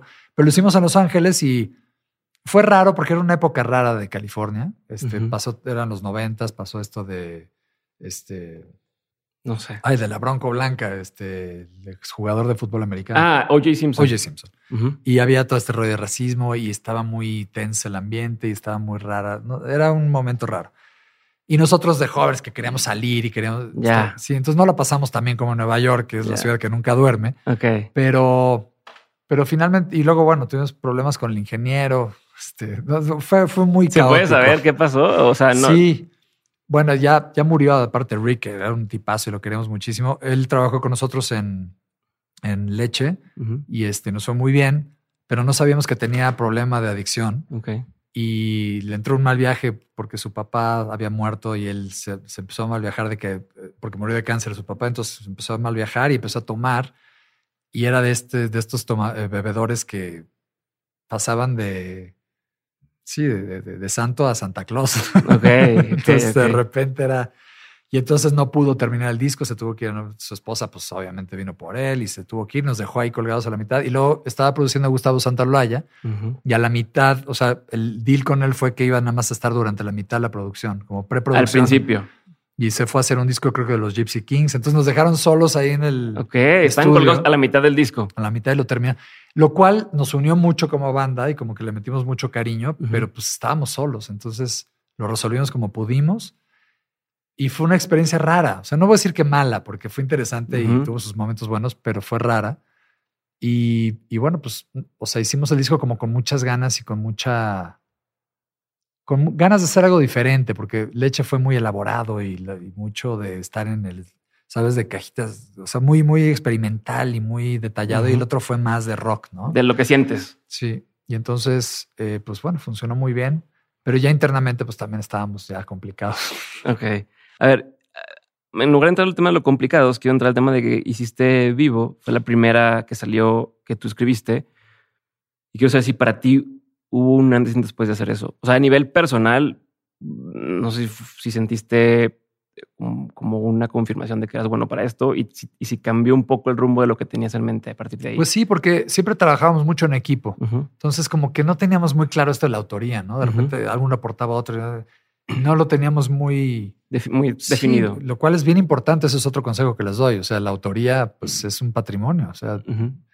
Y hoy en día casi casi estar adentro del cuarto de alguien con alguien que está componiendo ya, te da algo. da, ¿no? ajá. Entonces hay que tener mucho cuidado con eso. Pero no teníamos el conocimiento ni la madurez en esa época y, y pues estábamos como bien con eso, ¿no? Y de repente, pues Paco hacía esto y ah, pues ahora le armamos y estructuramos y no teníamos como participación. Ujú. O sea, teníamos participación, pero no, no teníamos regalía de, de esa Ok. participación. Hasta que el management ya nos ordenó muy bien. Y, y yo cuando hice esa canción, pues la verdad es que fue de la manera más natural y, o sea, no fue con ninguna intención, nada más como para tener una canción más, ¿no? Ya esas canciones de antes, tú, para ti, tenías muchas canciones antes. No, ¿O fue no. las primeras que te animaste? Tenía cositas así, ideas, pero esa fue como la primera, le hice la letra y todo, y la, la enseñé.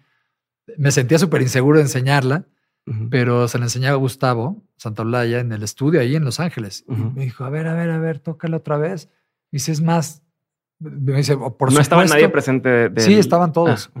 Me dice, a ver, tócala toda. Entonces ya la toqué y con los cambios y todo. Y me dice, no nada más la, por supuesto que la vamos a grabar, sino que quiero que la grabes así, con guitarra y quiero que rompa con todo lo demás del disco y que sea súper acústica. Y, y bueno, pues así quedó y ya el resto es historia, ¿no?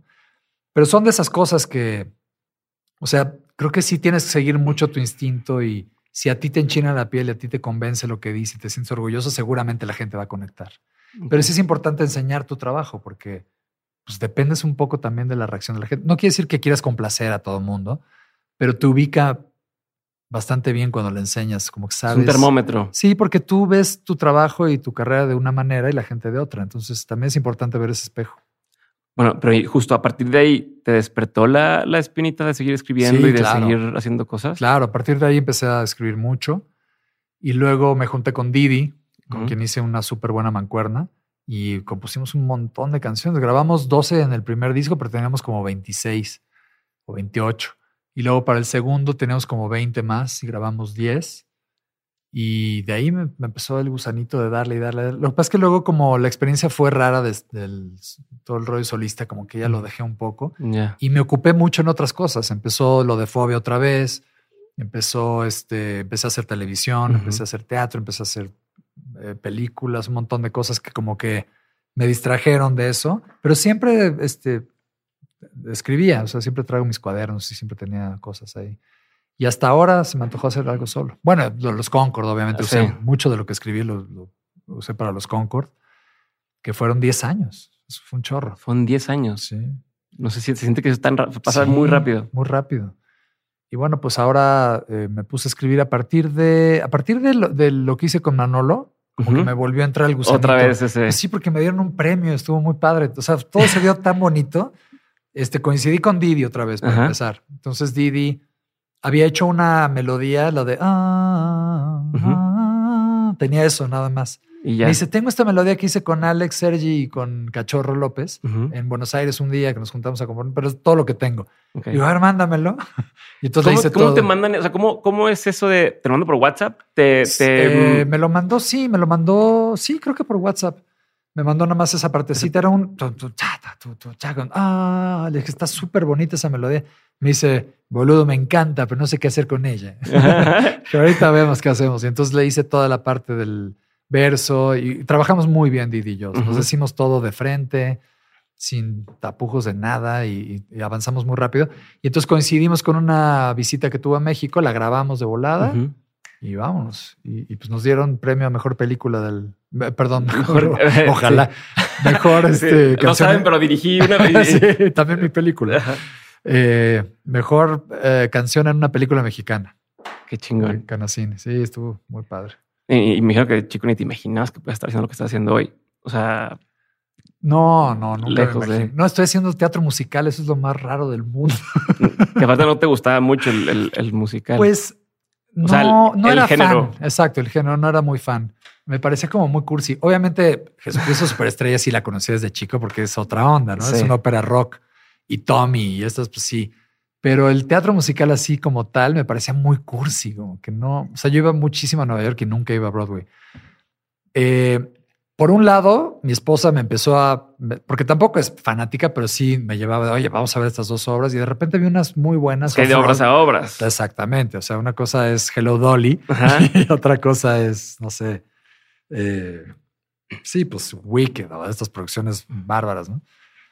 A, mí me gusta, a mí me gusta Wicked. Sí, Se me hizo como, sí, no, eh. no, vi un mal ejemplo, de hecho, pero, pero bueno, hay muchas. Solo el Manuel Miranda, lo que hace Lin Manuel Miranda, increíble. ya es, otra esta versión Exacto. Comercial. ¿Sabes me fascinó, por ejemplo? Eh, The Book of Mormon. Ajá, justo. Es la que también era extraordinaria. Y luego, ¿sabes cuál vi también? La de eh, um, Hedwig and the No la conozco. Ah, esa se les recomiendo muchísimo. Creo que yo empecé mal porque no sé, ¿has ido alguna vez a un parque de diversiones? Y si empiezas con la montaña rusa más extrema y luego ya cuando fui a Disney, fui a Disney una vez hace muchos años y fui a Rock and Roller Coaster primero, que va rapidísimo, la de Aerosmith y luego fui a Space Mountain. Entonces me decían, no, Space Mountain está acá. Ya la vi en cámara lenta. Entonces me imagino que si ves Book of Mormon, o sea, cuando fui a Nueva York, fui, vi Book of Mormon primero. Claro. Y luego vi la de Wicked. Y dije, es que es otra liga, es otra liga. estoy, Es como ver el Rey León. A mí me encantan las de Disney. Yo, voy con mis hijos mucho, obviamente, y hay unas buenísimas. Aladdin es buenísima, pero, pero es otra cosa. O sea, es, otra cosa. Pero el nivel actoral, el nivel, o sea, ahora que ya trabajé ahí, aprecio mucho más. O sea, ya puedo ver cualquiera y, puede no gustarme la música o puede no ser mi estilo, parecerme un poco cursi, pero reconozco todo el trabajo que hace. Ya lo veo con otros ojos, digamos. Sí. Y me volví mucho más disciplinado con mi voz y con mi preparación física. Y, y aparte estar arropado, yo normalmente soy el único cantante con puro músico. Y nadie entiende lo que es cantar. Entonces eres la, la nena. Eres el cantante, la nena que siempre se queja de que no fumen y que el aire. Güey, es que sí es un pedo cantar. O sea, es muy delicada la garganta y es bien difícil. Y aparte necesitas mucha energía y mucha feeling. Y, o sea, no es como la guitarra que estás cansado y pues ahí le pegas y suena. O sea, el instrumento está dentro de mi garganta, cabrón. Sí, sí, sí. Entonces depende de lo que comí, de lo que respiré, de lo que viajé, de la altura, de la humedad. O sea, sí es un tema. Y entonces ahí era todo lo contrario. Éramos 36 cantantes y cuatro músicos. entonces, Y es una hermandad y una unidad tan bonita y tan y te identificas y bueno, tenemos un chat, entonces de repente, oigan, este, alguien tiene un desinflamante. Claro, pa, pa, pa. Todo el mundo sabe Había cinco personas en tu camerino. O yo iba al gabinete. estás bien. Y toma, me traje esta de Estados Unidos que es buenísima. Pa, pa, pa, pa. Y, oye, este, me duele un poco este, la pierna izquierda. Me lesioné. Y cinco bailarines. Yo, yo traigo esto y mira. Ok.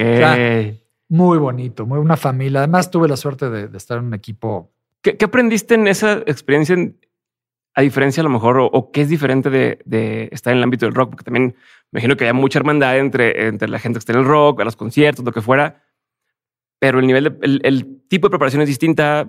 Mi impresión hacia por fuera es que a lo mejor en el tema de teatro es un poco más técnico. Eh, sí, mucho y acá es más de feeling, como dices, de, de ah, pues sale, ¿no? Y si hay un error o si dije mal acorde, no importa porque se opaca o se despista por todo lo demás que lo, que lo envuelve. No sé acá cómo es y y cómo lo sentiste o, qué dijiste, ah, yo puedo traer de acá, de mi, de mi, mundo, puedo traer esto a la escena y de ellos puedo yo recibir esto. Sí, todo lo que acabas de decir. O sea, es muy, sí, de veras, ya, ya, contestaste. Este, siguiente pregunta. es muy, mucho más técnico y mucho más preciso y exacto. Tiene otro ritmo, porque una cosa es actuar una obra de teatro, otra cosa es cantar tus canciones en un concierto y otra cosa es cantar porque no son, hay musicales que son parte actuado y parte cantado. Este es una ópera rock. Entonces todo el diálogo es cantado.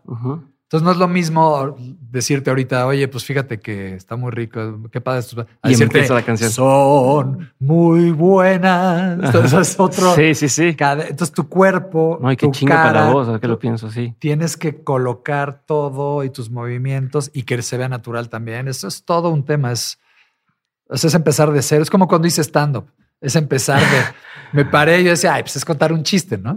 Y me paraba, no muevas la pierna. iba a empezar y no muevas la pierna. Ah, ok. Bueno, no, digas va. o sea, así de, cero. Todo, todo, todo, volver a empezar. Empecé de, de menos cinco, de hecho. Entonces sí es como un, un, diferente approach y obviamente tienes que estar muy, digo, me tocaban tres números, pero a Beto que le tocaban 15 canciones, era tremendo, este, una preparación tremenda. Y luego físicamente, toda la preparación que hacen física, o sea, es, es, es, muy demandante, es una cosa muy, muy bonita, pero sí es muy dura. O sea, por ejemplo, si pudieras poner un ejemplo de qué, qué entrenabas distinto, si se puede decir, o qué practicabas distinto a, a, lo que venías haciendo antes eh, en la música. O sea, que... Pues lo actoral. Yo cuando, bueno, tuvimos la suerte de que trabajamos con, con, eh, con Nick Evans, que es quien dirigió en Londres y todo, y tenía muchísima experiencia, hizo School of Rock, hizo Jesus Christ Superstar y un chorro de obras top de allá. Y, es una persona súper, es, galés. Ok. Entonces los galeses son un poquito menos duros que los sí, son, más suaves. Son un poquito más suaves. Entonces era muy, muy, o sea, muy estricto y muy perfeccionista, pero muy humano, muy cariñoso. Dulce. Muy, dulce. Como tierno. Sí, muy, muy humano, muy cálido. Y entonces... Como un familiar, como si fuera un papá. Sí, sí, nos quedamos amigos, ¿eh? nos escribimos y ya, o sea, familia. Y, y desde, desde el primer día me llegó a saludar así con mucho cariño y me dijo, quiero decirte que estoy obsesionado por Pilatos. O sea, es un personaje que particularmente en esta hora me fascina. Entonces lo quiero construir muy bien contigo porque me vio en pruebas, me dijo, me sorprendió mucho que eres cantante de rock, pero actúas muy bien. me, dio mucha seguridad. Dije, igual lo está diciendo nada más para la seguridad. Pero, bueno, que me lo diga él, ya, ya me hizo sentir bien. Y me dijo, entonces quiero, me dice, yo sé que puedes cantar la canción, la vas a cantar, pero quiero ver a un Pilatos diferente. Entonces le dije, me dice, ¿qué quieres hacer diferente? Le dije, pues mira, de lo que yo he visto, siempre lo ponen como el tirano y el malo. Y yo, que me gusta mucho leer de historia y de la historia de Jesús, me fascina. Este, yo sé que Pilatos no era un tirano, era un mal líder que tenía poca personalidad y estaba conflictuado y le toca tomar la decisión más importante probablemente de la historia. Entonces, o sea, está increíble. O sea, siendo una persona. No Entonces me decía, eso quiero ver, eso hay que trabajarlo. O sea, hay que ver, lo quiero ver conflictuado, lo quiero ver traumado, pero, pero como que quiere ser malo, pero no le sale. Pero, Y entonces ahí empezamos a construir eso. Entonces, ese fue como un reto muy grande porque no es solo actuar, es también cantarlo y que la canción salga y no salirte de personaje. Y pues bueno, yo creo que lo logramos bien y me, gustó mucho la experiencia, pero sí fue única, o sea, fue muy diferente para mí. Has hecho muchas cosas nuevas, ¿no? O sea, muchas primeras veces que es, que es raro para alguien que dices, oye, pues ya encontré lo que soy, yo soy músico o soy cantante y, y la tendencia es hago lo mismo hacia adelante, pero tú acabas de este, esto, existe teatro o, bueno, una ópera, eh, este, musical, teatro de rock, eh, comedia, o sea, como stand-up, comedia en un programa de televisión, o sea, eras presentador y de, en vivo, en, teatro. Sí, entonces, ajá, hicieron una gira de, Entonces, ¿cuál es o cómo fue cambiando tu approach a esas primeras veces? O sea, siempre te ponen nervioso la primera vez. Sí, claro. Te preparas distinto conforme vas avanzando. Me da mucho miedo y eso es lo bueno. O sea, me gusta salirme de mi... No es que me guste de que sea un fetiche para mí. me hace bien. Porque yo tiendo a acomodarme donde estoy a gusto y a no moverme. Entonces me hace, me empujo para salirme de... Por ejemplo, a mí actuar me cuesta mucho trabajo, me, me o sea, me incomoda, ¿no? Es una cosa placentera, no es así de que, ay, qué padre. o sea, realmente le tengo que echar muchas ganas, concentrarme muy bien y me da mucha pena. Soy bastante, aunque no lo creas, soy, soy penoso soy bastante tímido en ciertas cosas, soy extrovertido en otras, pero sí tengo mi privacidad como muy sí, atesorada. Entonces me cuesta mucho trabajo y, trato de empujarme para hacerlo. Porque a veces que digo, ay, no, ya sabes, mi pretexto es los llamados son muy largos y está de huevo estar esperando. Pero la verdad es que me da miedo y entonces me empujo y lo hago. Y, bueno, obviamente acepto papeles que sé que puedo hacer porque no tengo el entrenamiento de hacer no sé, una cosa No, bueno, pero, pero no, pero a ver, pero un miembro al aire es entre, creo que es completamente improvisado o, muy improvisado. El programa sí. Y, ajá, y no, o sea, no puedes como decir desde antes, cuando hiciste, eh, este mm, Jesucristo Superestrella, pues tú pudiste haber visto la obra antes y decir, ah, creo que eso lo puedo hacer yo. Pero acá decir, a ver, me la voy a jugar en algo en lo que no controlo otra vez porque cada quien podrá decir la manera que quiera decir, personalidades muy distintas, eh, en horario donde mucha gente lo va a estar viendo. un riesgo muy grande, sí. Si digo algo que no está, mi carrera se puede ir al carajo. Sí, ese fue un riesgo muy, muy grande. La verdad, ahí me dejé llevar por mi, por mis tripas. o sea, no lo querías. Yo quería, me encantó hacer tele porque. Y perdón que te interrumpo, pero muchos dicen también, algo que me acaba de caer el 20 es que ellos ya hacían tele. O sea, ya hacían sí, para ellos estilo, era comedia, bromear, lo que sea. Bueno, pero te voy a contar cómo fue. Nos hicieron un casting a más de 20 personas y diferentes combinaciones. Y, este. ¿Fuiste al casting porque querías o te, pidieron ir? Me invitó Miguel Ángel Fox porque pues, era mi amigo y, me dijo, Kyle. Y yo estaba buscando hacer. Eh, lo que pasa es que hicimos fusionados que estaba programado para tres temporadas y a la mera hora nada más fue una. Entonces yo me quedé con la, pues, era mi dream project, o sea, no podía haber un mejor programa para mí, era de música, fusión, increíble. Entonces me quedé muy frustrado de que Sony y Coca-Cola no se pusieron de acuerdo para las siguientes temporadas y me quedé así como en el aire. Y dije, bueno, pues busco algo más y no, no sabía lo difícil que era. Entonces de pronto me llama Fox, me dice, oye, pues mira, esto no tiene nada que ver con eso, es un talk show de cuatro me hombres. que digas lo difícil que era siendo quien eras ya. Pues no, no, lo vi así. Si aún, si aún siendo alguien conocido no es fácil entrar a, un, a cualquier Exacto. y además en ese momento como que no había nada de, no era, no estaba en tendencia la música en la televisión, mm. ¿sabes? Entonces fue difícil. Yo por más que le busqué y bueno, no hubo manera. Y entonces yo estaba en esa disyuntiva cuando me llama me dice, pues no tiene nada que ver, es un talk show, pero pues, pues prueba. Entonces fui al casting, probé, no sé qué, y total quedé. Me dije, esta es la mejor combinación, estos cuatro van a jalar muy bien. Tuvo un muy buen ojo, Fox. Ok. Y entonces nadie, estaba, seguro al principio. O sea, todos fue, sí, que, fue que, entren todos. O sea, no había como, ah, bueno, ya tenemos a dos principales y vamos entrando. Estábamos todos ahí y probábamos una escena así todo. Y luego salte tú y entra tú y a ver, no, y esa combinación le gustó. Y entonces, este, le digo, pues es que, güey, gracias por invitarme, pero la verdad no sé si yo sé hacer esto, o sea, es medio comedia. Ujú. Dice, no, no, no, ustedes diseñenlo como quieran, es un talk show, es suyo. Y usted, entonces dije, bueno, eso está bueno. Me dice, mira, vamos a una cosa, yo soy tu amigo, o sea, haz cuatro programas, grábame cuatro programas, y si no te gusta, te vas. Yo no tengo bronca, o sea, a ver cómo lo sientes. Y pues los grabé, el primero, ah, el segundo día me, me enganché. Eran el- ya, ya, ya el para programa o era piloto. No, ya era, bueno, era un piloto O sea, para ya Pero con público y todo. transmitirlo, sí. Ok. Y pues de repente me conecté y dije, wow, sí, está bien. Ah, agarré buena química y pum. Y al año ya estábamos haciendo shows en vivo. Y ese show en vivo también tenía mucha ciencia, porque la gente también cree, es como salir y ay, jajaja. No. O sea, la ma- gran magia de este show y por lo que tuvo tanto éxito es porque parecía que era todo improvisado y estaba 100% escrito. Ok. Y eso To- toda la, la- la conversación, todos los todo temas, esta todo Digo, a veces nos salíamos un poquito, le metíamos un ganchito, pero 99% estaba escrito. Pero lo ibas a ver y parecía todo improvisado y no es fácil hacer eso. Ajá, Sobre todo cuando ya lo hiciste 100 veces Y reírte y que se y vea reírte como que se vea natural. claro.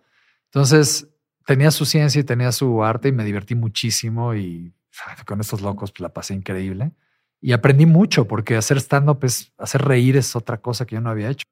¿Me puedes explicar cómo, cómo le haces para escribir, por ejemplo, este show que dices de, de Miembros al Aire en vivo, que parezca improvisado, pero que no? O sea, ¿Cómo se ponían de acuerdo? ¿Cómo empezaban a decir, bueno, vamos a hablar de esto y luego yo voy a contar este chiste, pero luego tú me vas a decir esto? O sea, ¿cómo, cómo empiezas a trabajar? Bueno, el que empezó a escribir esto, primero lo montamos con la gente de Alejandro Go, porque originalmente íbamos a arrancar con ellos y nos ayudó mucho el Flaco, que es un, un, este, un colaborador de Alex ahí, buenísimo y aparte buenísimo anda.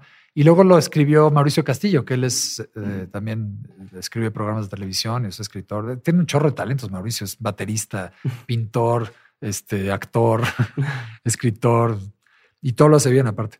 Entonces él lo escribió, pero luego ya sobre la marcha, Pero, aparte, perdón, cuando dices que escribió, o sea, me gustaría entender qué escribe. O sea, es, ¿escribe los, los diálogos tal cual de cada quien? pues o- lo que pasa es que los- es- eh, escribió como la, la estructura del show. Hace cuenta, decía, a ver, vamos a hablar de las diferentes etapas de la vida de un hombre, ¿no? Entonces el primer acto es esto, el segundo es así como un esqueleto. Entonces aquí vamos a hablar de este tema. Entonces, este, abre el negro, ta, ta, ta. Luego vamos a hacer cuatro stand-ups. O sea, todo eso lo diseñó él. Ya los stand-ups, ya nos juntamos con él y a ver de qué puedes hablar tú, no, pues de esto y de Entonces, pero no es lo mismo saber de qué vas a hablar a cómo lo voy a decir. O sea, cuál es el punchline, cómo es la frase. Entonces, todo eso lo fuimos Y eso sí venía, o sea, el punchline es este, todo eso se fue. Sí, y luego lo pruebas en vivo, porque hay veces que te parece chistoso. Es lo mismo que las canciones, ¿no? Ajá. Crees que es un hit y a nadie le gusta y luego la que menos espera. Entonces hay veces que dices una cosa improvisada y pega increíble, entonces ya, en el guion. Se mete el. Este, y entonces empezamos como a sumar cosas y luego había rutinas que no funcionaban y las sacamos y las cambiamos por otras. Pero era un show muy libre, muy, o sea, podía haber cambios de cualquier tipo, pero era explosivo, muy, muy divertido y la gente salía, no sabes, extasiada de risa, o sea, se reían a un nivel y nosotros también porque era muy, muy chistoso. Pero, pero bueno, para mí fue una maravilla porque fue una experiencia completamente diferente. Y aparte yo estaba en esa época haciendo gira de los Concord, gira de fobia y gira de miembros No manches. al mismo tiempo. ¿Cómo, cómo es? Estoy como Elon Musk, tampoco se lo recomiendo a nadie. ¿Cómo, cómo es justo, cómo es justo el, el- el- por ejemplo, yo ahorita, pues cada conversación es diferente, ¿no? O sea, en mi caso, yo tengo un invitado distinto y siempre es distinto. En tu caso, pues las canciones más o menos es lo mismo. La tocarás diferente y tal, pero son las mismas canciones. En, en teatro es lo mismo una y otra vez. En miembros, en el, en el show en vivo era lo mismo una y otra vez. ¿Cómo aprendes a disfrutar? Si es que lo disfrutas esa, esa repetición o cómo es para no aburrirte y decir, ya, ya no quiero volver a cantar la misma canción, o ya que no me pidan vivo porque ya estoy hasta la madre de cantarla. O sí, o sea, ¿cómo mantienes esa frescura tanto en la interpretación como emocionalmente? Decir, pues, sigo disfrutando lo que estoy haciendo en cualquiera de estas facetas que estás haciendo. Pues sí te vuelves un poco mecánico, sobre todo en, en teatro, yo siento, porque pues al principio es la adrenalina y que no te sabes bien la línea. Ya con la tienes segura, ya sabes cuándo se va a reír la gente, todo como que te... Y por eso es que se refrescan las obras y el director siempre está ahí, a ver, no, échale aquí energía, ¿no? Para que no huevonee la gente, ¿no? Pero en realidad yo cuando veía las obras de teatro pensaba lo mismo. O sea, qué aburrido salir siempre, a veces dos veces al día hacer lo mismo, pero no porque cada público es diferente. Y el timing es, es muy, o sea, tienes que estar muy alerta porque si dices las cosas fuera de tiempo o en desorden o lo que sea, se te va el momento. Entonces, es un reto siempre cada función. Y aparte, pues cualquier cosa puede salir mal, es como, en un concierto y tienes que estar muy despierto para saber cómo sacártele, cómo eh, darle la vuelta a la situación. Entonces, siempre es un reto. Y, bueno, a mí me gusta mucho. Habrá gente que se aburra, pero... ¿Te sigues emocionando igual que la primera vez en un concierto, por ejemplo? Pues sí, siempre hay emoción, siempre hay nervio. Yo, de hecho, prefiero ya cuando está probado el show que los primeros, porque los primeros es como medio angustia. Ya luego es como, bueno, ya lo que se haga mal la piloteamos, pero ya me sé el show, ¿no? Ok. Ahorita, por ejemplo, con el Unplug que, que llevamos dos shows, el primero subieron errores y se nos olvidó una parte, entonces muy angustiante. Ya cuando lo tienes bien puesto, ya sales solito, ya nada más sales a disfrutar, justamente a divertirte, ¿no? No a preocuparte. Ya no estás pensando. Y en el teatro es igual, cuando ya tienes las líneas perfecto y ya sabes, o sea, ya mapeaste todo el show. Ahora fui a, bueno, voy a hacer eh, José el Soñador ahora en mayo. Entonces fui para aprenderme las partes al teatro y ya los vi a ellos dueños de la situación y mira, sí, jajaja. Ja, ja, y, digo, qué rico. Yo apenas voy a empezar, pero, pero uh, ese es lo rico. Y, y, pues hay que tratar de siempre echarle para adelante, ¿no? Para no estar en bajar de energía. Ok. Pero bueno, pues esa es nuestra vocación, es lo que nos gusta hacer. Ahorita que mencionas el tema del de, acústico, eh, el unplug, me da la impresión, ya mencionaste en varias ocasiones que cuando estabas con Fobia, pues cada quien tenía sus, sus intereses, su visión del proyecto y eso pues a lo mejor llevó a, cerrar un primer ciclo y luego volver a tomarlo y tal. Pero no sé, a lo mejor hacia afuera, pero me da la impresión de que siguen teniendo una relación cordial, siguen habiendo amistad entre, entre el tema. O sea, no, no es como en otras separaciones de bandas de rock donde todos se odian, nadie se hable, este, todos, todos hablan mal del otro.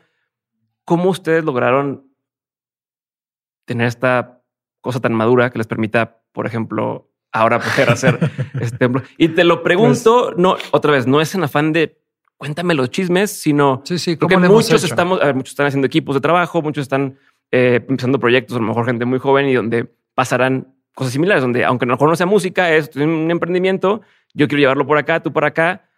¿Cuándo es el momento de decir, bueno, separémonos para no agarrarnos a putazos? O, o esperar, estirar la liga hasta que pase. O sea, desde tu punto de vista, desde lo que has vivido, ¿cuál crees que fue la clave o es la clave en esto que estás haciendo? Pues bueno, volvemos al principio de la entrevista. Creo que hay que saber cómo estás construido y cómo están construidos tus compañeros, a dónde quieres llevar el proyecto. Y sí creo que tiene que haber mucha claridad. Bueno, no tiene que. Es más eficiente y llega a su destino el, ahora sí que el, el avión cuando todo el mundo sabe para dónde quiere ir. Y todo el mundo jala la carreta para el mismo lugar. Por eso hay ejemplos clarísimos como YouTube o como Coldplay. Todos van para allá y delegan lo que tienen que delegar y hacen lo que les toca y van todos. Y luego hay bandas que, que van muy bien y que yo creo que rara banda no se pelea nunca o no se quiere mentar la madre o se deja de hablar, como en cualquier sociedad, en cualquier negocio, cualquier familia. Pero tienes que ser más inteligente y tienes que saber separar porque nosotros cuando empezamos es, er, éramos muy jóvenes y pensábamos en este sueño del rock, ¿no? De que somos hermanos y toda es la música y el arte y lo demás vale nada. Y no es cierto, estás haciendo una empresa y estás construyendo una carrera y, y vas a trabajar. Entonces, hay una cosa que es la amistad y hay otra cosa que es el trabajo. Y de repente, cuando pasan tantos años, pues cada quien camina para diferentes lugares. Nosotros, por ejemplo, Cha nunca se casó, y, vive una vida muy diferente a la mía. Yo tengo hijos, Iñaki también tiene hijos, Paco no tiene hijos, pero sí vive en pareja. O sea, todos tenemos diferentes necesidades, diferentes caminos. Prioridades. Y entonces eso te divide más, te separa más. Porque pues yo no puedo hacer planes con Cha porque pues Cha no tiene horario. no tiene horario. Yo sí, yo me levanto a las seis de la mañana porque mi hijo va a la escuela y tal, ¿no? Entonces eso ya te va también separando y también cada quien tiene necesidades diferentes, ¿no? Yo necesito pagar escuelas y Cha no. Y, y así, normal. Entonces la vida te va dividiendo también, te va separando y además vas cambiando y vas cambiando de gustos. Entonces, es lo más probable es que en cuestión amistad, en cuestión humana, pues te vayas separando y te vayas dividiendo. Pero si el negocio es bueno, sigues llevando un negocio. Entonces tú haces una sociedad con alguien y ese alguien se va a vivir a Turquía. O sea, no es forzar la amistad Exactamente, son dos cosas separadas. Tú quieres ir yendo de antro, yo no quiero ir de antro, no pasa nada. Vete a tu antro y no te obligo a que vengas conmigo y Entonces, no, no puedes esperar que cuando tengas 48 años sigas viviendo como cuando tenías 18, que era, ay, sí, todo el día en la música, vamos a una tocada. Y va. No, ya somos personas diferentes, y, pero tenemos esto que funciona muy bien. O sea, antes era, pues, ay, ensayamos cuando sea y todo, o diario. Y ahora ya es pues, los martes de 4 a 6 okay, okay. y los jueves de 6 a 7 y ya. Y ahí, eh, digo, pues ahí están los ejemplos. O sea, YouTube creo que es un gran ejemplo, que llevan tantos años y Diech y Bono pues ya tienen esta onda de, pues nos juntamos, componemos las canciones, este, como no nos ponemos de acuerdo, le hablamos a Brian Eno y nos pone en un pizarrón. Yo vi el documental en un pizarrón, así tal cual, a ver, coro. o sea, como niños chiquitos. y eso les funciona a ellos. Los Rolling Stones tienen otra dinámica y mira que llevan, creo que es más de 50 años juntos. Este, y hay otros que pues uno toma el liderazgo y los otros nada más. O sea, tienes que ver cómo resuelves tu, tu, cuestión creativa y empresarial y darle para adelante. Y si de plano es una pesadilla todo y tampoco está en buen negocio y tampoco está funcionando y nadie está contento, entonces mejor romper la banda. Pero lo más importante de todo es irte antes de que la gente te quiera dejar a ti. Porque no hay nada más patético que una banda que sigue insistiendo y sigue insistiendo y sigue y nadie lo quiere ir a ver. O sea, ojalá los problemas sean los primeros de los que estamos hablando, que el público te quiere y... ¿Qué es lo que nos ha pasado con Fobia afortunadamente? Es una gran bendición. La verdad es que si, si la gente no nos pidiera tanto y no llenara, ahorita tenemos sold out eh, ya cuatro Metropolitans, ya abrimos dos más, una maravilla. Y dado que somos una banda que no ha sacado nuevo material, digo, sacamos un blog, pero no nuevas canciones y llevamos tantos años, es, yo de veras lo agradezco todos los días. Entonces, es un aliciente, obviamente. O sea, es como, a ver, limemos asperezas, nos juntamos, seamos prácticos, va. que sean inteligentes. que sean inteligentes y vale la pena hacerlo. Además, más allá del negocio, ¿eh? porque muchas veces le gastamos tanto al show, a los invitados, todo que no ganamos. Pero vale la pena hacerlo porque está lleno el Metropolitan y está increíble. ya estando ahí lo disfrutas. Y hacer un unplugged, pues no cualquiera. Para, para una banda rock es un premio, casi casi un homenaje. ¿Cómo no lo vamos a hacer? Entonces, te motiva. Pero cuando nadie te quiere ir a ver y estás tratando. ¿Para qué estamos haciendo esto si nadie quiere estar? Es tiempo, dinero, energía, este, vida, tiempo. O sea, no vale la pena. Entonces, eh, por eso te digo, no hay reglas, cada quien es diferente, cada persona es única, cada banda es única, entonces yo no, no puedo más que hablar de mi experiencia y de lo que yo, en lo que yo me he equivocado y eso ojalá le ayude a alguien, pero, pero sí, este, a los chavos que empiezan hay que saber separar, o sea, ¿no? Porque van a crecer el día de mañana, ahorita tienen 22 años y están en la universidad y está todo, todo el mundo es color de rosa, pero al rato pues ya tienes empleados, ya tienes, ¿no? Entonces hay que ir un poquito pensando hacia adelante. ¿Cuándo cierras ciclos? Ahorita mencionabas, hay que saber cerrar ciclos. ¿Cuáles son algunos indicadores de ya es buen momento de ir pensando en cerrar un ciclo? Ahorita es el tema de la audiencia, pero es uno. Te digo, es muy difícil saber exactamente cuándo, pero ya hay que ser honesto con uno mismo. Y también frío, porque hay veces que dices, yo ya, estoy hasta la madre de esto, pero igual es buen negocio. Y mm. dices, bueno, a ver, pongo la balanza, ¿no? ¿Qué tanto me tortura? Si me enferma físicamente, no hay negocio que lo valga. Pero si digo, bueno, pues me la puedo pilotear un poquito más y me conviene, le sacamos un poquito Pongo ciertos límites. Ciertos límites. estoy cómodo, va, pues me lo echo hasta cuándo, pues hasta aquí y ya. Y yo creo que lo sientes, o sea, es como todo en la vida. O sea, por ejemplo, no sé qué tan fiestero eras tú, pero llega un momento que dices, híjole, ya, como que ya acabé de ir a este lugar. o sea, hoy, no, como que pasa. ya, me gasté las, las, las idas. A mí me pasaba de golpe. O sea, de repente iba a un lugar y decía, que me encantaba ir, a veces iba jueves, viernes y sábado, de hecho, de repente un día decía, ya no voy a volver a venir. o sea, ya. Así, pum. Ya estuvo, ya no, no tengo nada que hacer aquí, ya vine mucho, ya acabé de estar. Eso es, cuando, ¿sabes? Cuando estás en una reunión y dices, ya acabé de estar, ya me voy a mi casa, ahí. Yo creo que es un sentimiento como de que tú mismo te avisas de que ya estuvo bueno de esto, pasa lo siguiente. Y es importantísimo cerrar porque si no, no puedes abrir. Ok. Creo que el, lo siguiente, la, etapa. Como, la de Closing Time, la canción de. Exactamente. Closing Time. Que, dice como cada puerta que se cierra es una. Ah, que se abre. Puerta que se abre. Pero si no cierras, ninguna se abre. Entonces es muy importante saber cuándo ya, pum. Ahora, cerrar no quiere decir que ya clausuré y le puse de concreto y tal. Fobia es, una, es un gran ejemplo. Yo cuando nos separamos, yo dije, ya, valió para toda la vida. Y mira, ya nos juntamos. Tres o sea, cierras un ciclo, pero este es un ciclo diferente. Los ciclos se pueden volver a presentar y volver a abrir. pero incluso no es el mismo, como dices, no es el mismo porque ya tuvo una pausa y ya bajo otras condiciones. Exactamente. abramos un ciclo con el mismo proyecto, pero es un ciclo nuevo. Diferente, claro, exactamente. Ok. Pero sí es importante eso, porque si te quedas en el mismo, en la zona de confort famosa, este, pues no, no avanzas, no no sé si va de la mano con esto que acabas de mencionar. Eh, se tiene que ver con lo que decías de irte antes de que ya no te quieran, o sea, que, que te quedes. ¿Cómo hace alguien hoy para mantenerse relevante hacia adelante? O sea, ¿qué es lo que has visto que funciona? ¿Qué es lo que tú crees que podría funcionar y que dices, a ver, yo estoy intentando esto para seguir siendo relevante? Yo creo que es importante sorprender. O sea, yo cuando empezamos, te digo, hace más de dos años que empezamos con, con, con, este rollo solista, pero nadie sabía. No le dije absolutamente a nadie. Entonces, cuando salió el sencillo fue sorpresivo. Entonces, de repente, ay, y ay, ahora está haciendo, o sea, y me presenté de una manera que nunca me había presentado. Entonces, la gente agradece eso porque es un riesgo. Todo el mundo me dice, ese es el comentario más recurrente. recurrente, exacto, que, que, tengo. Gracias por proponer y por sorprendernos. Más allá de que si les guste o no les guste. Entonces, a veces es más importante todavía eso que pensar si les va a gustar la canción. Yo creo que lo que estoy haciendo está siendo bien aceptado porque estoy proponiendo y estoy sorprendiendo y me estoy arriesgando de alguna manera. O sea, me están viendo de una manera. Y cuando ven el show, van, van, a no, confirmarlo. y no, este, eh, Sí, pero bueno, eso es bien importante.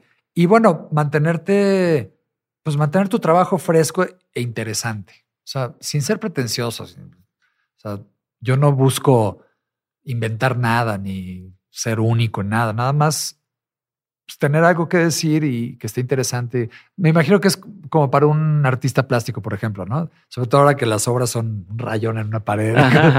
Pero ¿por qué está ese rayón? Eso es lo que tienes que pensar. A ver, es lo mismo que de las canciones que te decía.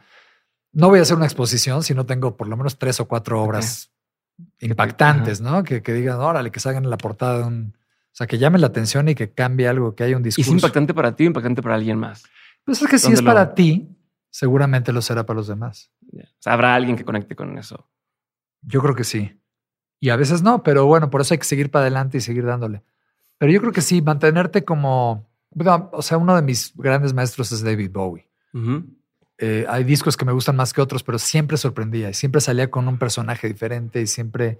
O sea, era el único artista. Lo extraño mucho porque era como, ay, ¿cuándo saldrá el disco Bob? A ver qué trae ahora. ¿Qué sorpresa va a, traer? Exacto. Y era emocionante y el a ver qué hacen la gira. Yo como un director de cine, donde dices, ¿También? ¿ahora qué película va a ser? Guillermo el Toro. Siempre nos sorprende. Este, sí, hay, hay directores buenos que, por ejemplo, no sé, Francis Ford Coppola que hace, o sea, sabes que la película va a ser buenísima, pero hay otros que te mega sorprenden, o sea, Tarantino, este, sabes, estos que se salen del, del, pues de lo común sí, lo que la gente espera. No te dan lo que, lo que ya sabes que va a llegar. Eso es bien importante. Y luego, pues trabajar todo el tiempo. La verdad es que la otra vez vi una de estos videitos en Instagram de Ronaldo, Cristiano Ronaldo, que decía eso. Dice, ¿qué le puedes decir a los jóvenes? Dice que todo el talento del mundo no sirve para nada si no trabajas. Eso es lo único. Yo, pues, sin palabras. Suscribes a eso. Así, pum. Y es verdad. O sea, yo tengo, tengo muchísimos amigos que, que tienen muchísimo talento y no tienen carreras. Y luego hay otros que tal vez no tenían tanto, pero trabajaron durísimo y están acá. O sea, el trabajo al final del día, no digo que no sea importante el talento, obviamente eso te da un ingrediente y propones y, o sea, el talento es muy importante, que también se desarrolla el talento. ¿eh? O sea, no es como que naces con oído perfecto, lo vas desarrollando y lo... Pero con trabajo también. Pero hablo de trabajo, de darle para adelante a tu Repeticiones. Sí, o, sea, de, trabajar, de promover, de escribir, de... O sea, es un trabajo. También eso luego se desvirtió un poco en el rock, ¿no? Porque todo es, ay, como salga. Sí. como que, si me quieren, qué bueno, y si no, ni modo. Sí, y hablo de mi experiencia. ¿eh? Nosotros durante muchos años era como, ah, es rock. O sea, no, no, como salga y este, o sea, las entrevistas no se preparaban para nada, nada lo que ni fuera. Los shows ahí vemos. Y no, al contrario, tienes que trabajar mucho, ensayar mucho, cantar mucho, escribir mucho. O sea, mientras más tiros a la portería hayan, más goles caen, ¿no? Sí. Dos, dos preguntas, dos preguntas más. ¿Qué cambió en tu forma de trabajar ahora con este proyecto de los últimos dos años, en general, con, con todo lo que has venido haciendo, eh, en el sentido de la presión que puedas llegar a sentir, el control que tienes sobre las cosas, ¿cómo, cómo sientes distinto el, el tu, tu, trabajo y sientes que lo puedes hacer mejor que antes? Y también te pregunto porque desde afuera yo pensaría que hay más presión de, oye, proyecto exitoso, proyecto exitoso, proyecto exitoso. Puta, si no me sale, no, como no sé si está atado tu ego o tu, o tu orgullo a si esto no pega, como, ay, güey, ¿qué está pasando? O, o, si estás tranquilo en ese sentido. Como Fíjate que, que todo lo contrario, estoy más tranquilo que nunca. Nunca me había importado menos qué pase con el proyecto. Okay. Pero no quiere decir que no me importe el proyecto. Uh -huh. O sea, nunca me había importado tanto hacerlo bien, y pero por mí, por, por, por hacerlo, por, por uh -huh. hacer algo que valga la pena. Pero nunca me había tenido tan sin cuidado o sea, a no donde te angustia. llegue. No, no me angustia. Aparte no tengo, como, como te decía hace rato, no tengo deudas con disqueras, no tengo números que nos hayamos propuesto. Si no llegamos aquí, ya es un fracaso para nada. Al contrario, nos sorprende. Ahora, este, el primer día tuvimos del segundo sencillo 90 mil visitas en YouTube y yo estaba feliz. ¡Wow! Es un chorro. Ajá, okay. claro, si me comparo con Zoé, pues son poquititas, ¿no? Sí. Pero es un proyecto nuevo, mío, solista, y me emocionó muchísimo. Entonces, cuando no tienes expectativas, pues los logros se dan todo el tiempo. No, y te ¿no? acostumbras a cierto, a cierto rango. A ver, yo cuando empecé el podcast, si llegamos a 100 descargas en un episodio era wow. Y ahorita, si el mes no llegamos a 400 mil descargas, Eso es lo malo. un poquito menos, dices, Eso es lo malo de mmm, ¿qué crecer. está pasando? Ajá. es lo malo de que te vaya bien, que luego. Ah, ah. Pero ahorita, o sea, lo estoy disfrutando muchísimo. Sí, me siento mucho más en control y mucho más eh, con capacidad de tomar buenas decisiones.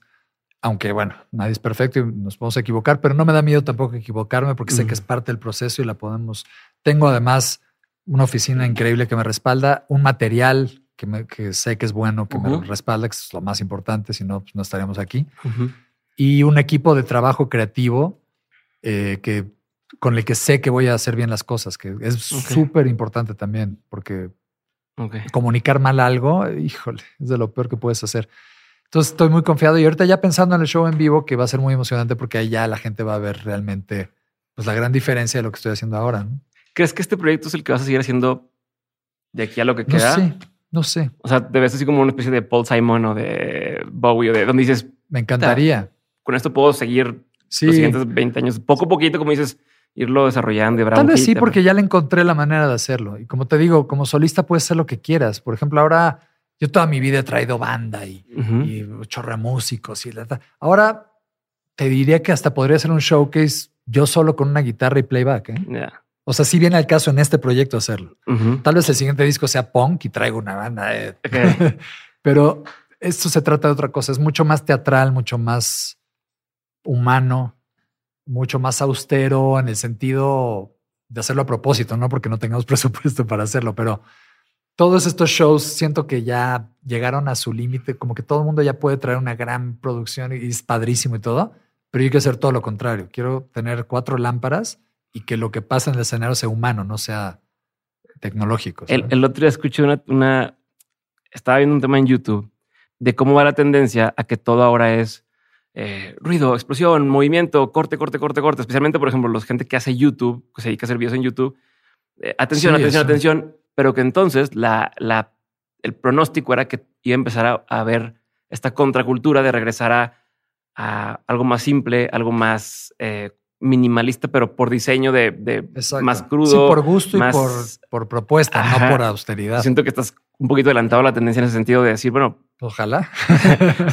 o sea, de, la gente a lo mejor ya no quiere el, el pum, pum, pum, y, y es algo más pues pensado o, más, yo, o más... Yo, yo porque así lo siento. ¿eh? Yo voy a festival. Ahora este fin de semana vamos al Pal Norte y me encanta ver todos los shows, pero ya es como, wow, es como muy abrumador toda la producción que hay uh -huh. y es muy emocionante y muy padre, pero a mí yo siempre me veo como a ver qué me gustaría ver ahí y eso es lo que hago. Entonces, a mí el año que entra vamos a hacer prácticamente puros festivales y entonces ya sé lo que quiero hacer y, y me encantaría ahorita ir a Pal Norte y ver a alguien que lo hiciera y dije, wow, o sea, okay. todos acá echando sus fuegos y todo. Y este güey hizo esto, me encanta. Eso es lo que quiero hacer. Chingón. Entonces, eso es lo que, pues a lo que le estoy apuntando. La verdad es que no te estoy ocultando el show, lo que pasa es que todavía no lo tengo todo diseñado, uh -huh, uh -huh. pero tengo la visión. Es como cuando tenía lo de las. Yo sabía que iba a ser una coreografía, pero no sabía que le iba a ser así como quedó. Sí, te entiendo. O sea, está ahí en lo nebuloso, Ajá. pero ya sabes cómo hacia dónde, pero no Hay que has- hacer la mesa redonda y pum, pum, La- pum. Pero sé que va a ser muy gratificante para muchos y muy desconcertante para otros. Me gusta ver cómo te emocionas cuando hablas de esto. O sea, se- te prenden así como los ojos de que Sí, chingón y me emociona muchísimo. Sí, chido. sí, es padrísimo. Y aparte, bueno, la banda va a estar padrísima. Es más que una banda, un como grupo teatral, la verdad. O sea, tiene mucho de teatro. Le he aprendido mucho también a eso, al teatro. De hecho, María Meneses, que es mi coreógrafa en Jesucristo Superestrella, Ujú. nuestra coreógrafa. Ujú. Este, personal. yo la- Sí. A mí no me puso ninguna coreografía, por eso dije nuestra. Yo no bailaba, pero ahora sí estoy bailando en José Soñador. Y este, y María nos hizo eh, tanto del primer video como del segundo las coreografías y diseñó todo. Porque aparte es una coreógrafa con mucha onda, ¿no? No está cerrada al la danza contemporánea. O sea, agarra perfecto la onda. Entonces es parte también como del equipo. Chingón. Tengo una pregunta más. Desde que inició tu carrera, me da la impresión de que siempre estuviste muy bien conectado. O sea, el hecho de que no sé si tú no sepa, pero que Saúl Hernández les ayudó a las primeras eh, como maquetas de, de- de las canciones, Santolaya, esto que dices de Fox, cuando este, te metió. O sea, es recurrente el que estés conectado con gente que está haciendo cosas interesantes y que juntos hagan oportunidades nuevas, ¿no? O sea, o es mi impresión desde, desde que lo estoy viendo por acá. ¿Cómo sucede eso? Es algo que mucha gente envidia o, o envidiaría o quisiera tener, por no decir envidia con una connotación negativa, ¿no? Es algo envidiable decir, wow, qué chingón puede estar conectado así. Y, y, y- y uno, ¿cómo, ¿cómo te haces de esas amistades, esas conexiones? Dos, ¿cómo las mantienes? Porque pues, estás muy ocupado también todo el tiempo y ni modo que estés todo el día, todo el tiempo hablando con todo el mundo. Yo Sí. tengo hijos, sé lo difícil que es a veces tener una vida social Sí. fuera de los muy. hijos. Pues si pudieras por ahí ahondar un poquito en eso. Pues bueno, la relación pública es importante. Yo no soy el mejor para eso, pero la gente cree que sí. sí soy sociable, me gusta mucho trabajar en equipo, como te digo y todo, pero pues también tengo hijos y tengo, no tengo tiempo luego. Pero, por ejemplo, lo de Saúl se dio de una manera completamente natural. Le gustaba la banda y nos ofreció guiarnos un poco en- cuando hicimos los, los eh, un poco nos apadrinaron los caifanes porque pues éramos como los caifancitos, estábamos en la misma onda, nos peinábamos igual y los admirábamos muchísimo. Entonces yo creo que les dábamos entre ternura y, y esperanza y nos ayudaron mucho, este Alfonso también. La verdad es que fueron como un, un poquito nuestra inspiración, nuestra guía al principio. Y luego, pues todo se ha ido dando así. O sea, lo de Santa Olaya le llamó la disquera, pero pues le emocionó mucho hacerlo porque en esa época ya había hecho a Tacuba y a Maldita Vecindad y este, pues era un poco el Midas del, del rock, ¿no? Sabía muy bien cómo traducir lo que la banda quería decir para hacerlo comercialmente exitoso y, la disquera buscaba eso. Entonces, más que personal, fue más como empresarial la cosa. Pero sí se, o sea, O sea, pero, pero no todo. O sea, o sea, a lo mejor, por ejemplo, no sé, Manolo Caro, a lo mejor te buscaron a través de tal cosa, pero me imagino que ha seguido cierta amistad. Ahorita hablábamos de alguien más donde decías, pues sí, empezamos trabajando juntos y después se- seguimos Pues, cotorreando. mira, conozco- viendo- he como el, como el director, el director de la de, de la de Jesucristo Superestrella. Sí. Dices, seguimos siendo una amistad. Pues es que en el ¿Cómo haces trabajo, en el trabajo hacemos mucha amistad. O sea, en, en las alfombras rojas, en, en conciertos, nos vienen a ver, en eh, o sea, como yo no, yo ya no voy mucho a fiestas ni cosas así, pero de repente, pues como que estás en la misma onda y, y conoces a la gente y en programas coincides, cuando haces promoción, cuando vas a shows, cuando voy en el teatro ahora me encontré también un montón de amigos actores. Entonces, pues vas haciendo como una red de, de conocidos y, y- y bueno, pues también la gente eh, no nada más es de, de amistad y qué buena onda es Leo, es, es, bueno, pues respeto lo que hace, ya lo vi en teatro y me gustó. Por ejemplo, en realidad yo creo que Jesucristo Superestrella me llamaron por porque había hecho lo de Manolo Caro. Después de, de que hice- es que hice teatro con Manolo también. Eso mucha gente no sabe. ¿Cuál hiciste? Hice una obra preciosa. Lo que pasa es que fue, duró poquito tiempo, fue una temporada corta y era un teatro lejano que está allá en el sur, en Coyoacán. Pero es una obra preciosa que ojalá la volvamos a poner algún día, que se llama Nunca es demasiado tarde para aprender francés. Ok. Y ahí era yo el principal junto con Iván Sánchez, Ujú. este, alternábamos. Y era una obra preciosa, pero súper demandante. Era de monólogo de 12 minutos y todo el tiempo en el escenario y súper ruda. Pero me sirvió mucho porque tuve buena crítica y de ahí me llamaron para otras cuestiones. Entonces, una cosa también va llevando a la otra y pues llevo una carrera muy larga. Conozco muchísima gente. También en miembros, pues vino muchísima gente al programa. Este, o sea, una cosa va jalando a la otra y, y conozco mucha gente. Por ejemplo, lo de Gordon Rafael que nos produjo, eh, era el, productor de los Strokes. Lo conocí casualmente en Nueva York porque estaba componiendo un día con Didi y compartían un espacio de, Gordon y él. Entonces me hice amigo de Gordon porque Didi de pronto se iba de viaje de gira y yo me quedaba ahí solo. Entonces le caía al estudio y oía la de Last Night, la canción de Last Night, pero no tenía voz todavía. La, estaban grabando. Pero lo oí 1500 veces porque le caí al estudio y estaba. Y entonces le la letra y es lo que. No, no, no. Y, yo, como veía los Strokes entrar, también veía 700 otros músicos. Entonces nunca ubicaba quién era quién y no existían. Los ¿Sí los ubicabas? Algo de no, no, no, eran. No, no, no, era su primer disco. Y entonces ya después me nos pasamos teléfonos y todo y me fui. Y de repente un día estoy, creo que estaba haciendo ejercicio, estaba corriendo en la corredora y oigo la canción. Dije, ahí está, la conozco, la conozco, la conozco. De vuelta, no manches ese grupo. Entonces le mandé un mensaje, Gordon, congratulations, estoy viendo tu grupo aquí. Ay, sí, ya ah, pero ahí está. Eso que acabas de decir, no sé cómo, pero eso es una, es una cosa específica que alguien puede, pensando en algo que pueda replicar a alguien, el festejarle los logros a alguien que a lo mejor viste pues sí, una vez. Pues sí, supongo que todo suma. Pero bueno, fue de corazón, ¿no? Porque me caía muy bien Gordon y ya. Y de repente nos quedamos en contacto y oye, pues qué bien va los strokes, wow, sí, ya vendimos platino, wow, no sé qué.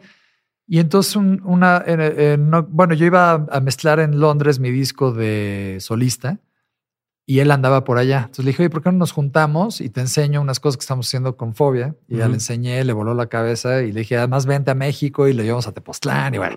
Y el resto de esa historia se quedó a vivir en México, de hecho. se enamoró de es culpable de... Pero bueno, te lo cuento porque a veces pasan las cosas de una manera muy circunstancial. Yo, algo que sí creo que es importante es siempre hay que ser amigable, siempre hay que ser abierto, respetuoso. No sirve de nada ser mamón la verdad, a mí, a mí la mamonería me agrede mucho y no la, no la entiendo y no la comparto. O sea, la gente prepotente me parece muy insegura y muy patética. No me gusta la mamonería. No quiere decir que yo esté ahí, ahí atendiendo a todo el mundo. Hay gente que, prefiere guardar distancia y pongo mis límites, pero en general soy amigable y creo que siempre la gente merece, pues por lo menos que le escuches, que le sonrías, que haya buena onda. Y eso te lleva, a mí me ha abierto muchas puertas, la verdad. Yo lo hago de corazón y porque me nace, pero yo, por ejemplo, cuando llego a un lugar a trabajar, saludo a toda la gente de seguridad, porque pues, son los que te cuidan y son gente súper buena onda que te atiende, que, que es sencilla, que, ¿sabes? Este, todos los meseros de los bares donde tocábamos, además de que nos atendían muy bien, los bartenders. Pero, este, pero siempre ha sido, y te juro que se te regresa en la vida. He tenido situaciones así complicadas que de repente alguien te hace el paro y resulta que es una persona que saludaste hace 15 años y fuiste buena onda cambio, cuando eres mala onda, vas sembrando mala onda en todos lados. Y tarde o temprano se acumula esa cantidad de gente. Y, te... no tiene sentido. O sea, la verdad es que yo pienso que la mayoría de la gente, toda la gente en el fondo es buena, hasta los criminales tienen algo de bondad adentro. Y pues uno tiene que mantenerse con la mejor onda y o sea, no, no sirve de nada ni la, ni la agresión. Bueno, hablando de los Óscares. Dios mío. Ni la, ni la agresión física ni la agresión verbal. O sea, no sirve de nada, no, no llegas a nada. Entonces, también esa, esa buena onda, se, sí, yo sí pienso que se regresa. Ok. Voy a pasar una parte de preguntas concretas porque ya estamos cortos de, de tiempo. Pasó de volada. Este, la pregunta es concreta, la respuesta no tiene que serlo y vamos avanzando. Va. Primera pregunta, ¿cuál ha sido, Leo, uno de los peores consejos que te han dado en tu carrera? o en tu vida personal incluso? ¿Alguno de los peores? Em, no sé. Pues. Ya sea porque lo hayas seguido y te ha ido mal o porque si lo hubiera seguido te hubiera ido mal. Fíjate que la verdad sí, yo me hago responsable de todo lo que yo hago. Pero me han dado consejos que no he seguido y que agradezco no haber seguido. Por ejemplo, miembros. Mucha gente me dijo, no, no lo hagas. Ah, ¿cómo crees? ¿Por qué? amigos músicos y todo. Y pues yo estaba seguro de hacerlo y no me arrepiento. Yo creo que fue muy importante para mí. Pero hay que saber de quién vienen también los consejos. Mm. Muchas veces la gente te quiere ver fracasar increíblemente y a veces gente que te quiere. ¿eh? Entonces, por eso hay que saber muy bien y hay que... Yo prefiero equivocar, no me da miedo equivocarme. Creo que equivocarte es parte de, un camino y, y eventualmente vas construyendo entonces no hay que tener miedo de equivocarse. Es mejor equivocarme yo y decir, sí, cara, y aquí para la otra lo hago bien, que decir, oye, este idiota y le hice caso y por su culpa yo sabía que no. Es mucho más este, tortura eso, ¿no? Sí. Ok. ¿Cuál ha sido uno de los mejores consejos que te han dado? Los mejores, pues, eh, híjole. yo creo que de los mejores consejos, bueno, algo que te acabo de decir me lo enseñó mi mamá, por ejemplo. Es un gran consejo que me dio. Siempre sea amable, siempre sea buena onda y sonríe. O sea, sabes, sé, buena persona con la gente, o sea, ser, ser amable. Creo que eso de veras suena muy bobo y muy simple, pero es una llave grande en la vida. Otro consejo que me dio mi mamá muy bueno es respetar, respetar a la gente como es. Mi papá también era muy respetuoso. O sea, nunca sabes de dónde viene la gente, por qué hace lo que hace. Tú respeta, o sea, no, no juzgues. Y eso, de la verdad, cuesta trabajo a veces, pero es, es un buen consejo. Y de carrera, pues lo único, digo, no sé, eh, déjame pensar algún buen consejo que me han dado. Bueno, ese de deja a la gente antes de que la gente te quiera dejar, aplica no nada más para la carrera, es para tu trabajo constantemente. Es un show. Si, si por necio quieres tocar 40 canciones, la gente te va a dejar. Entonces hay que saber cuándo en este negocio. Ese es un buen consejo. ¿Qué es un consejo que tú antes dabas como bueno y que ya no darías? Eh, qué difícil es.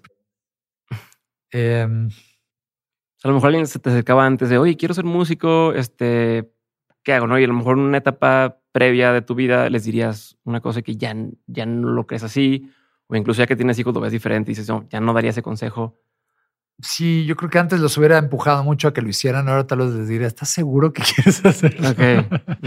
Porque es una carrera difícil.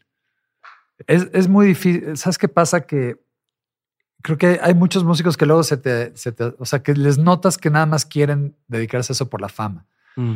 ¿sabes? Y es mucho más que eso, o sea, la fama, la verdad, haces una burrada y eres famoso 15 minutos, como decía Wandy Warhol, ¿no? Todo el mundo iba a tener sus 15 minutos de fama, tenía toda la razón. Eso no es lo difícil, lo difícil es hacer algo valioso, que valga la pena y que por eso tengas fama. O sea, es una consecuencia, no, no es el fin. Verdad es que la fama no, no te sirve de mucho, te sirve para que de repente te ahorres una fila o te inviten una comida. Una comida, en el mejor de los casos. Pero la verdad es que lo que importa es hacer algo que vale la pena y construir una carrera. Entonces, yo, yo o sea, tal vez antes daba más consejos así de, no, sí, échale ganas y vamos para adelante. Yo ya soy un poco más frío ahora. Okay. sí, digo estas cosas como de, a ver, hagan buenas canciones. Y, tengo amigos productores que también lo hacen. Dicen, yo ya, si no me traen buenas canciones, que se vayan, o sea, la tarea que la hagan en casa. Yo ya las visto aquí, pero que traigan buenas. Entonces, hay cosas como más frías y más importantes. O sea, oye, pero ¿qué consejo me das? Este, ¿A dónde, a qué disquera lo llevo? No, no lleves a ninguna disquera. Primero haz algo que suene original, deja de copiarle a esto. Ok, ok. y este, busca tu voz, busca tu estilo, haz buenas canciones y luego ya pasas a segunda base, ¿no? Muy bien. Creo que me he vuelto un poco más frío en eso. Bueno, ¿qué, opinión tienes que poca gente comparte contigo? No sé. Algo que. ¿Sabes en qué? Yo creo en, en, creencias. Ahí creo que hay mucha. E, en la creencia en Dios, todo esto, en las religiones. Yo creo mucho más en un, en un camino espiritual natural que en seguir una doctrina religiosa, por ejemplo. Mucha gente cree que ser espiritual es ser religioso. Mm. Entonces me he metido en muchas discusiones inútiles con este tema. Sí, porque al final no convences, a nadie de nada. No, y aparte, ¿sabes qué? No hay por qué. Ya no entro en controversias porque es muy respetable, volvemos a lo mismo, creer lo que tú quieras y lo que te funciona a ti es válido y si te hace mejor tener más calidad de vida, vale la pena. Yo tengo mi propia visión y mi propio desarrollo, pero, este, pero sí creo que hay un poder superior. Y sí creo que hay un orden de las cosas en el que si estás conectado de corazón, te sale todo mejor y es, te vuelves más intuitivo, más asertivo. O sea, sí creo que hay eso porque lo he experimentado, ¿no? No porque lo leí en un libro de Eckhart Tolle. Ah, ¿Conoces a Eckhart Tolle? Sí, he leído, me gusta. Es muy interesante, hay que leer a todos esos. Nada más no hay que hacerles tanto caso. también tienes su... Lo que pasa es que la fe se da cuando experimentas en carne propia. ¿Te ha pasado algo en particular que digas? Sí, mucho. ¿Me puedes contar? No, nada. Eh. Sí, mucho. ¿Puedes contar? No, nada. Pues lo que pasa son muy, cosas muy personales, pero, pero son cosas que no tienen explicación y que empezaron a ocurrir a partir de que empecé un, camino, pues no quiero decir más espiritual porque soy muy New Age, pero más intuitivo y más conectado.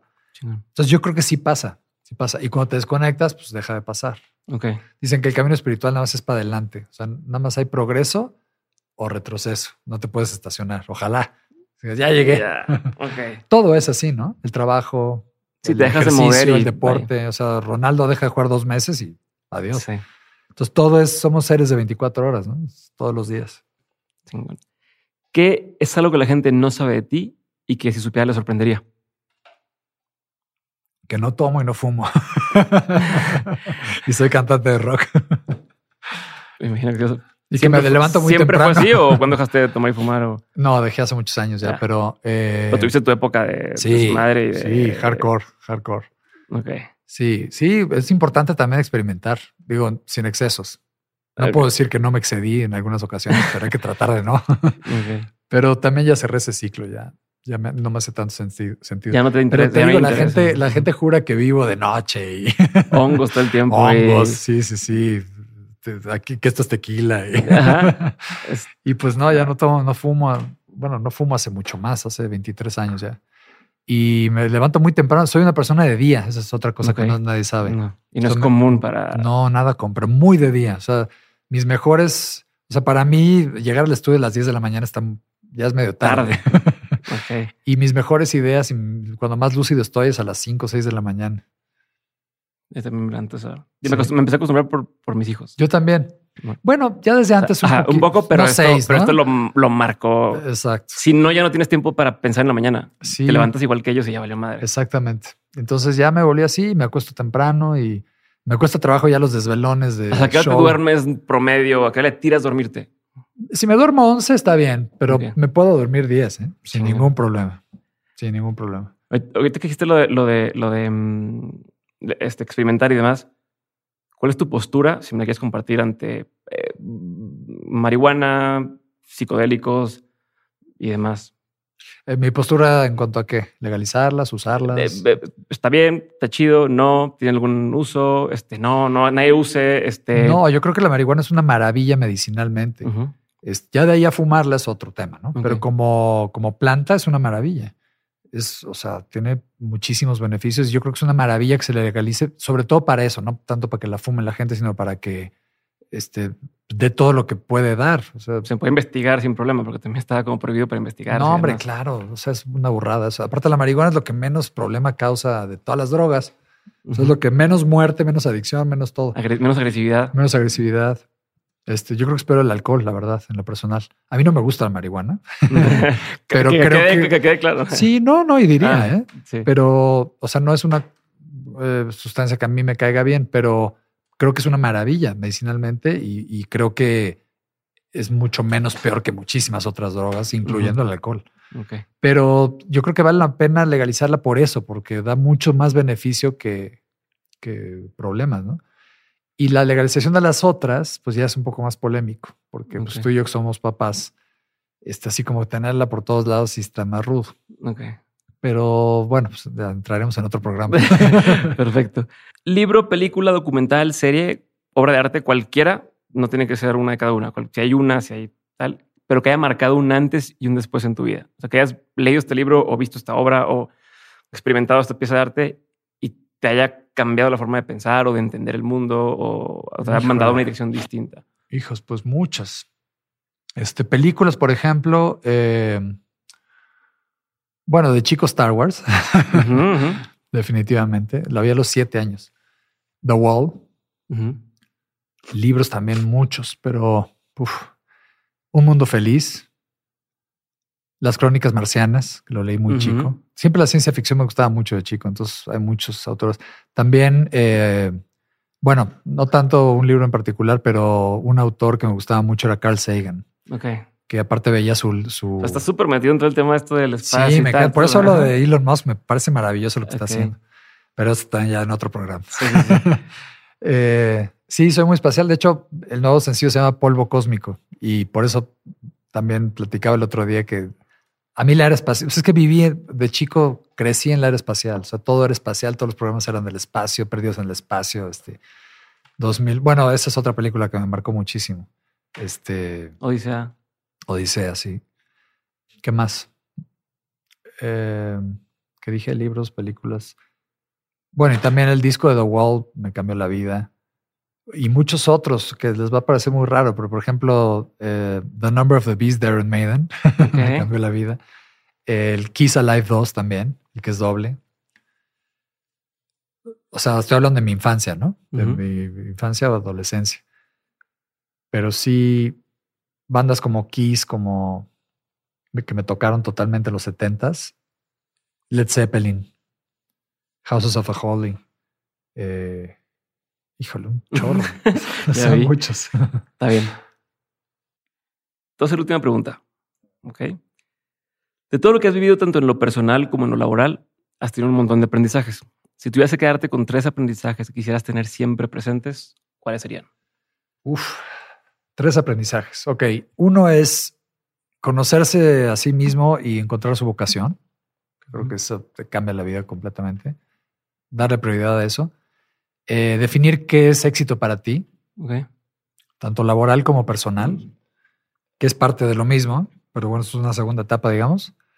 Y pues vive todas las experiencias que quieras vivir.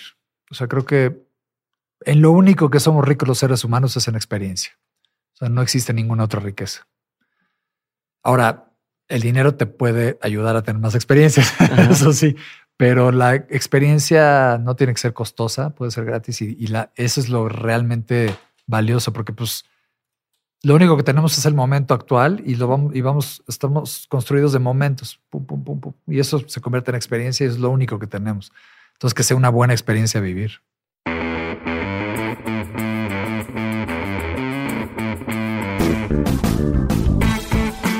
Gracias por haber escuchado este episodio y por ser parte de este movimiento que estamos construyendo en Dementes. Si quieres ayudarme a hacer que más personas abran su mente, desafíen el status quo y que hagan realidad sus proyectos, puedes hacerlo corriendo la voz. Comparte este episodio, sube lo que aprendiste a Twitter o Instagram, escríbele un mensaje o etiqueta a mis invitados. Haz algún clip y súbelo a tus redes sociales, pero sobre todo, y lo más fácil que puedes hacer, es darle clic a seguir este episodio o dejar una reseña y regalarnos 5 estrellas en Spotify o Apple Podcast. Cualquiera de estas acciones hacen toda la diferencia. Por último, si quieres seguir aprendiendo, recuerda que todas las semanas envío el 7 de 7, el newsletter para los innovadores, aprendedores y emprendedores. En este mail que recibes te comparto los mejores recursos que voy encontrando de forma completamente gratuita. Entra a dementes.mx para suscribirte o da clic en el enlace que aparece en la descripción de este episodio. Espero verte muy pronto en el siguiente episodio. Si te quedaste con la duda de algo, en la página también puedes encontrar las notas de este episodio. un abrazo grande y nos vemos muy pronto. Bye.